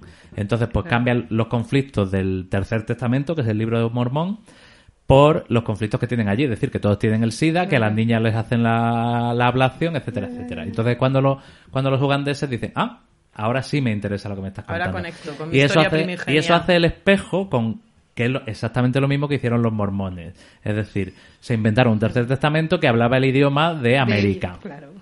Pero claro, es que eso es lo mismo que sucede con el Segundo Testamento. Es decir, que va así. Es decir, el Segundo Testamento es el teléfono escacharrado de lo que había antes, ¿no? Claro. Para acercárselo a la gente. Eh, Efectivamente. No, es el, el sincretismo igual que hay también en, en todo el Caribe, por ejemplo, que Sí. es vamos a hacer cristianos a toda esta gente que luego además tienen una mezcla de las culturas africanas de los esclavos negros Mira el y te cambian la, Bueno, la lo- Virgen María por Yemayá Sí, y, sí. que- y ahí- o lo que, ahí cuando eso ha pasado aquí esas- también, vamos. Sí, o sí, sea, los santos. eh, Los santos. Los santos claro. son, es el politeísmo de, claro, evidentemente, las Sí, sí. vírgenes y todas sus admoniciones. o sea, es como- Sí. No hay, eh, no hay ¿Cuánt- mucho. ¿Cuántas vírgenes había antes? Una pila. Había todas las que quisieran, no como ahora. Pero Eh, los, paisajes, los paisajes, a mí me recuerda mucho al rollo este de Lawrence de Arabia, sabes que también hay un líder muy que un líder extranjero, líder que viene de fuera. claro, un forastero, ¿no? Que al final acaba cogiendo todas las tribus del, del desierto y los unifica, no sé, pero realmente no hay no recuerdo yo así. Yo no lo he leído Aparte de la Biblia, que es lo primero que se me viene a la cabeza, no, no recuerdo. Bueno, y Seguro que lo hay. Mar- Martín lo que hace muchísimo, y eso es una de las cosas que se, se puede ver si, si te metes mucho en su mundo, es beber de lo que él lee. Sí. Es Sí. decir, durante los, voy a decir 11 años, la verdad es que no me acuerdo, entre el tercero y el cuarto, eh, Martín tiene un blog y él iba contando allí todo lo que leía. Bueno, él contaba y decía, oye, pues mira, he estado leyendo este libro, no sé qué, no sé cuánto. Muchísimo de lo que hay ahí aparece en el cuarto. Lo que pasa es que, bueno, si te lo lees ahí, no. Pero si, si te da la curiosidad y te lees el libro, dices, coño, empezó a leer libros de, no sé qué, del Coloso de Rodas y luego aparece... el- En Bravos, es Bravos, es- el- son las ciudades estas comerciantes mediterráneas, ¿eh? Claro, muchísimo de y la historia de Venecia, no sé cuánto, también empieza a nutrirse. Y dice, es un tío que tiene tanto que escribir que no le importa nutrirse de casi cualquier sitio porque siempre puede Claro, encajar algo. claro. Y dices, No, y es lo pasa cierto, por su tamiz y lo enriquece Eso es, le- él coge sí, su sí, tamiz, sí. pero dices, es cierto que tiene una imaginación portentosa y es cierto que al final se nutre también de otras Le gusta fuentes. mucho la historia, lee mucha historia. Y esa mezcla, eh, no sé si es única o no es única, pero lo, lo cierto es que es riquísima. O sea, Sí, da, sí, da un poco sí, igual sí. si Yo- es única o no. Al final, Y como Yo- decía, el crítico. Uy, uy, uy, uy. Felipe me acaba de me lanzar. Uy, uy, uy, uy, uy. Me- me ha Felipe ha quitado la ¿No quieres palabra- el turno- el turno No de palabra. hablar. Y todo es porque no le toca. Te voy a pedir permiso. Oye, ¿Puedo- tú sabes que- hablar? que- que hubo un gato que atacó-. Hubo un gato que atacó a su gato, atacó A a, Rafa, a ¿no? Martín Ah, y sí. le llevó al hospital. Ah, A- sí. a Martín, sí. Sí, sí, sí, sí, eso lo, lo leí yo hace mucho tiempo que, que tuvo que ir a urgencias. No te va a gustar, no te, no es te va a gustar gato. lo que, lo que voy a decir. ¿no? madre mía, Felipe. No, el- y lo que yo quería decir. Felipe, me. No, no deja, ¿no? échalo, No me échalo. No te deja, no te deja. Y mira que yo soy cat friendly, ¿eh? Sí, sí, pero es que, es que Ella no es human friendly. El, Es un dragón. el- el tema es que Martín tiene tres cosas que son como la base de todos los grandes contadores de historias, que es, esto lo decía el Harold Bloom, el crítico literario este, El que era canon. agudeza cognitiva, o sea que él sabe recuperar todo, eh, capacidad de invención y, y una potencia expresiva del cojón. O sea, tiene todas esas tres cosas. O sea, cómo Sí. percibe, cómo lo pasa todo por, por su imaginación y cómo lo devuelve, ¿no? Como, porque es absolutamente fascinante. Yo nunca he visto a nadie con ese poder de, eh, de traerse a lo suyo todo. O sea, eh, lo hace Es perfecto. para mí Es que fijaos que, que a Martín lo eh, volvemos a algo que comentábamos antes, ¿no? A, a Martín lo conocemos principalmente por Canción de Hielo y Fuego porque ha sido desde luego su gran boom. Pero Martín era un, no voy a decir un escritor en la sombra, porque en absoluto era un escritor en la sombra. O sea, Martín tiene un montón de hugos en un montón de categorías. Pero es que todo ese humus, o humus no, sí, humus, ¿no? De, Sí, sí, el sustrato de- está sustrato de, riquísimo. efectivamente, sustrato de 30 años o no sé cuánto trabajando en tantos medios, al final es lo que permite que ocurran estos libros, porque yo creo que casi cualquier otro escritor que se enfrente a una historia esta se, se tiene que quedar muchísimo más limitado, Sí. pero, pero, pero porque n- no le da tiempo. O sea, no le da tiempo en estos libros a desarrollar esto. En cambio, Martin ha tenido la fortuna, suerte o inteligencia de, de llevarlo ya todo hecho y decir, no, es que cuando ha tocado tocar el terror, yo ya sabía escribir Yo ya lo había terror. hecho. Y lo había hecho durante mucho tiempo, y muchos libros, y muchas novelas. Y, y igual con todo, ¿no? Al final, seguramente haya cosas que esté improvisando y que sean totalmente nuevas para él. Al final, eso no, no cabe duda, ¿no? Un género nuevo un tal. Pero claro, Martin lleva un bagaje de escritura. De hecho, Martin Hombre, era. lleva desde niño escribiendo. Claro, clásico- Martin era muy famoso antes de llegar a estos libros. Sí. Muy Sí. famoso en los círculos literarios de género. No, no muy famoso fuera. Y estos libros han tenido muchísimo éxito antes de la serie, de nuevo, dentro de su género. Entonces, eh, mm, hemos tenido la suerte de vivir este. mm, Sí, es un digamos, fenómeno. Esta amalgama de cosas que dices, no me he quedado con una historia muy lineal o con una historia rica, pero, pero digamos, em, con un único camino, sino que al final tienes una panoplia ahí de, de escenarios, de mundos, de, de cosas que pueden atraerte desde distintos sitios, porque a lo mejor a ti te atrae más pues sé, la sexualidad o no sé qué, y a mí me atrae más el no sé cuánto. Dice, al final tienes un mundo tan rico que, que- que dices, estos libros no parecen agotables. Nada No, más no todos los, ing- agotables, los ¿no? ingredientes de violencia, sexo, magia, que pues es lo de siempre. Pero es que claro, lo de siempre, Es lo de siempre, cuando pero tocas la tecla de lo de siempre, como la toca este señor, te monta una sinfonía ahí que, que, que vives en Poniente y en Yunkai No. y donde tengas que vivir. Pero es que luego, mira, o sea, quiero decir, se lleva, se lleva a Aria a un sitio nuevo y con unos carros llenos de almejas Y y tal, te monta, o sea, el mundo eh, se, se despliega perfectamente como los libros estos de los niños cuando los abres. Pop-ups, sí, totalmente. Está rasca. muy preparado él Pero técnicamente. luego mucho, toda esta, mucho, ¿eh? toda esta trama de Brienne en Festín de Cuervos, que ella no hace más que Mm. vagar, porque lo que hace es vagar y encontrarse con gente eh, en un escenario arrasado. Eh, Brienne, yo recuerdo que en Festín de Cuervos tiene un capítulo en el que simplemente se sientan alrededor del fuego por la noche con una gente que se han encontrado de camino. Y de repente alguien cuenta una historia que a ella no le dice nada, pero a ti como lector te da una clave esencial. Y luego de repente tiene un capítulo de acción en el que se mete en una pelea que le arranca un trozo de la cara de un bocado, la- los de la compañía Audaz creo que son, La este que de los- dientes Juan, mellados y sí, tal. que habla así con los zafiros. Sí, Sí. los zafiros. Que yo recuerdo eh, oler la sangre de esa pelea. O sea, quiero decir, Sí, sí, sí, sí, sí. era una cosa... eh, La muerte del capo de la compañía Audaz, del Bargo Joat, eso es una cosa, ¿os acordáis? No me acuerdo yo de eso. Guala. Entonces, es una de las cosas de se te ha ido la puta olla.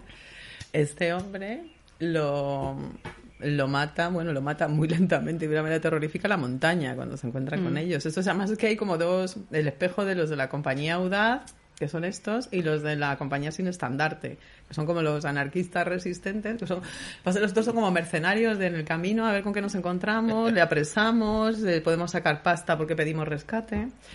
Pero hay un momento que, eh, cuando están en Harrenhal que llega eh, el Ser Gre- Gregor Clegane en la montaña y a este pavo lo que hace es que le, le corta las extremidades y como habían estado pasando mucha hambre, las asa, se las da de comer a los demás y también se las da de comer a él mismo, al propio dueño de las extremidades cortadas. como el caníbal de Amstetten. Sí, tal cual, es como de... Y como tenía tanta hambre, se come con muchísimo gusto su, su propio pie, um, a la parrilla.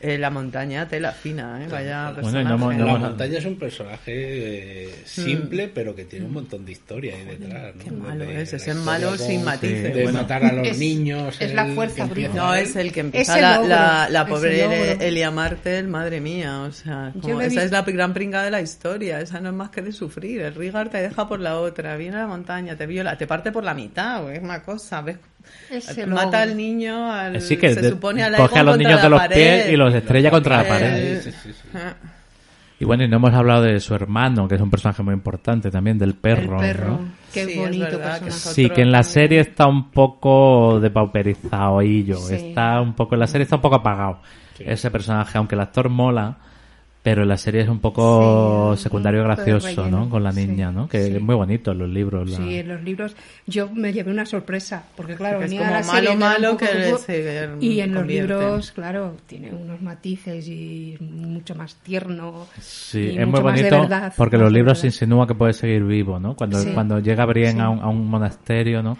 Y le enseñan la tumba. Sí. allí. Sí, del Sí, perro, sí, pero dices, uy, esto No. no. esto no es muy fiable. La verdad. Narrador no fiable. Un narrador no fiable 100%. Ya, ese libro es muy bonito, la verdad. Eh, Festín de Cuerpos. Es una cosa, Sí, a mí es efectivamente. el que más me gusta. no pasa nada, pero. Sí, A mí me gusta muchísimo Festín de Cu- A ver, es que no, no hay esa acción que hay en los otros, pero sirve mucho para, para sedimentar y para, para conectar un poco con la parte miserable de lo que es la historia, que es el pues el pueblo, o sea, los, los desastres y- de la guerra, o sea, el Y qué bonito el título. O sea, Festín, Festín de es o un sea, título cuando se, precioso. se apaga el ruido de las espadas. No, lo- lo- lo- los títulos son muy buenos. De Sí. hecho, yo creo que el peor título es el de la serie. Que Canción Sí. de Fuego. Sí, Hombre, el Juego bueno, de ahí, pero no, toma el primer no te dice nada, pero realmente los títulos son. Mm. son a saco, ¿eh? De hecho, yo- Juego de Tronos... Yo cuando pienso que cuando Rey. cuando termine cuando terminemos de leer esto, si alguna vez lo terminamos, va a ser un sueño de primavera, que sabes que va a estar todo como el Rosario de la Aurora, que eso va a ser.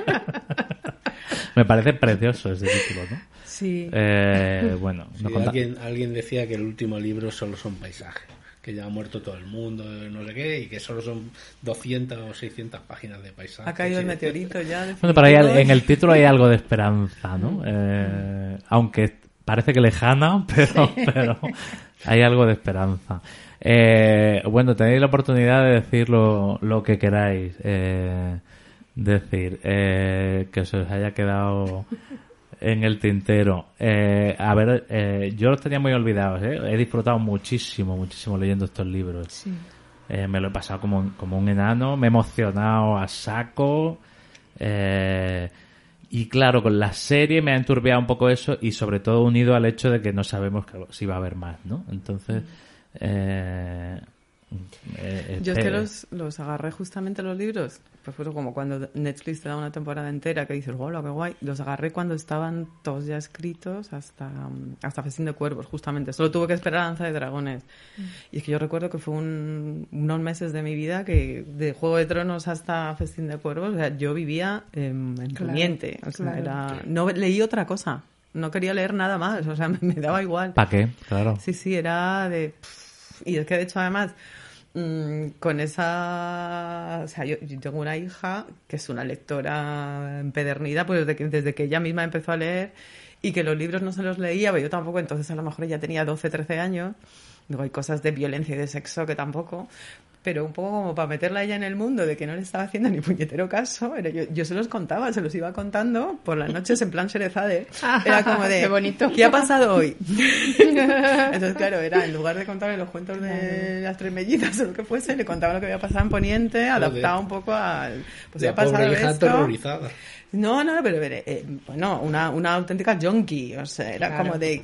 ¿Qué ha pasado? ¿Qué está pasando? Y fíjate, y qué bonito, qué bonito hace Martín esto de que eh, saltas de capítulo, te vas a otro sitio, te vas a otro personaje, y a lo mejor han pasado seis meses, y cómo te cuenta todo lo que ha pasado en esos seis meses, mm, te lo cuentan mientras va a contar otra cosa, mientras va a desarrollar un capítulo que funciona solo, como relato, ¿no? Sí, sí. Y no, eh, y lo hace muy bien, eh, porque ¿sabes dónde se hace muy mal esto? En Dune, por ejemplo. Sí. En. Dune, que los personajes se cruzan por los pasillos, dicen, por cierto, Y coño. eh, ¿sabe usted que en este planeta al que hemos venido a vivir nos odian y nos van a matar a todos? Así es.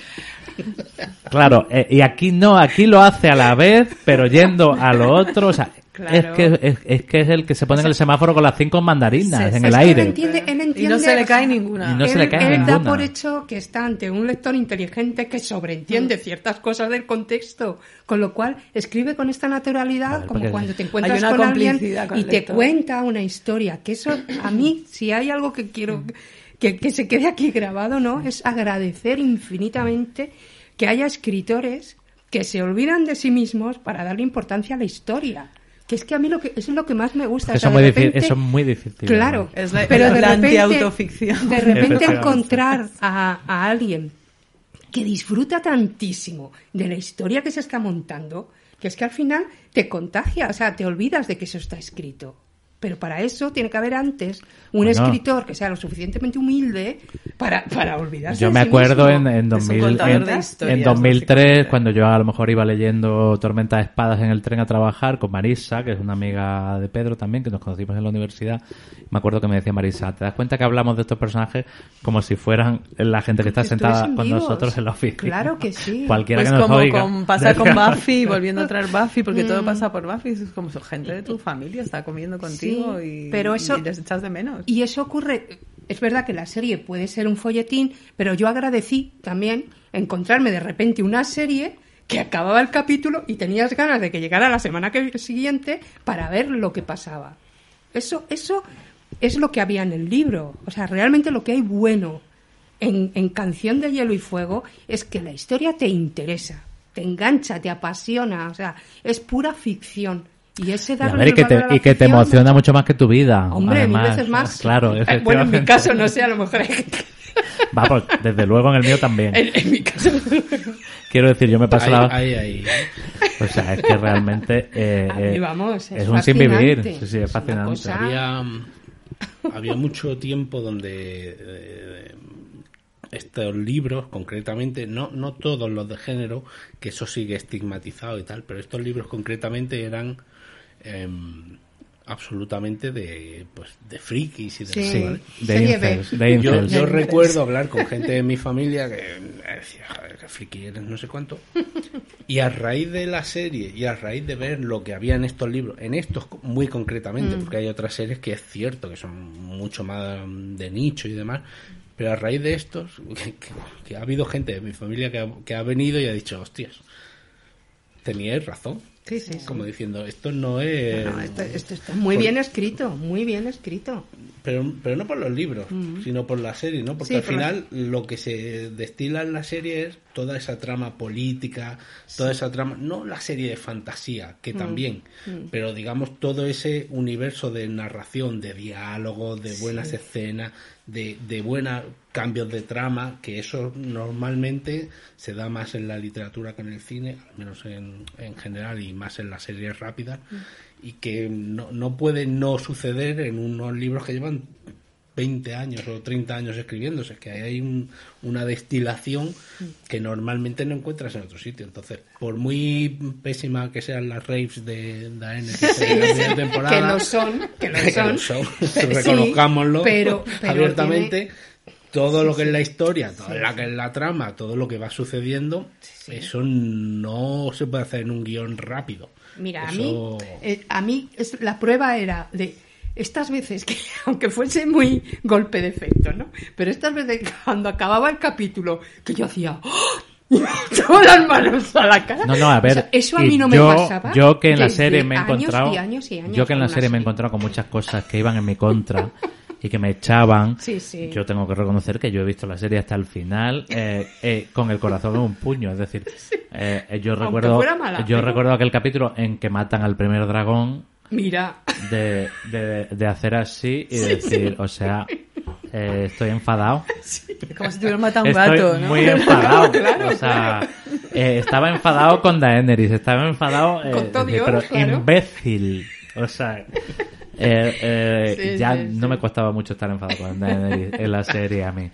Em, y es, y es Pero verdad sí, que. sí. Y cuando sí, lo pasan al otro eso. lado, además, al dragón, cuando abre el ojo ah, claro. azul, de repente, y se carga el muro ahí del Esa escena es guay. Que sí, ¿eh? que hay, hay Sí. Se hace escenas- el muro con sí. el... No, sí, yo tengo que reconocer que me, que me he emocionado Era mucho muy emocionante, era una serie que Sí. es un poco, recoge ese espíritu, ¿no? De decir, vas a disfrutar con una historia.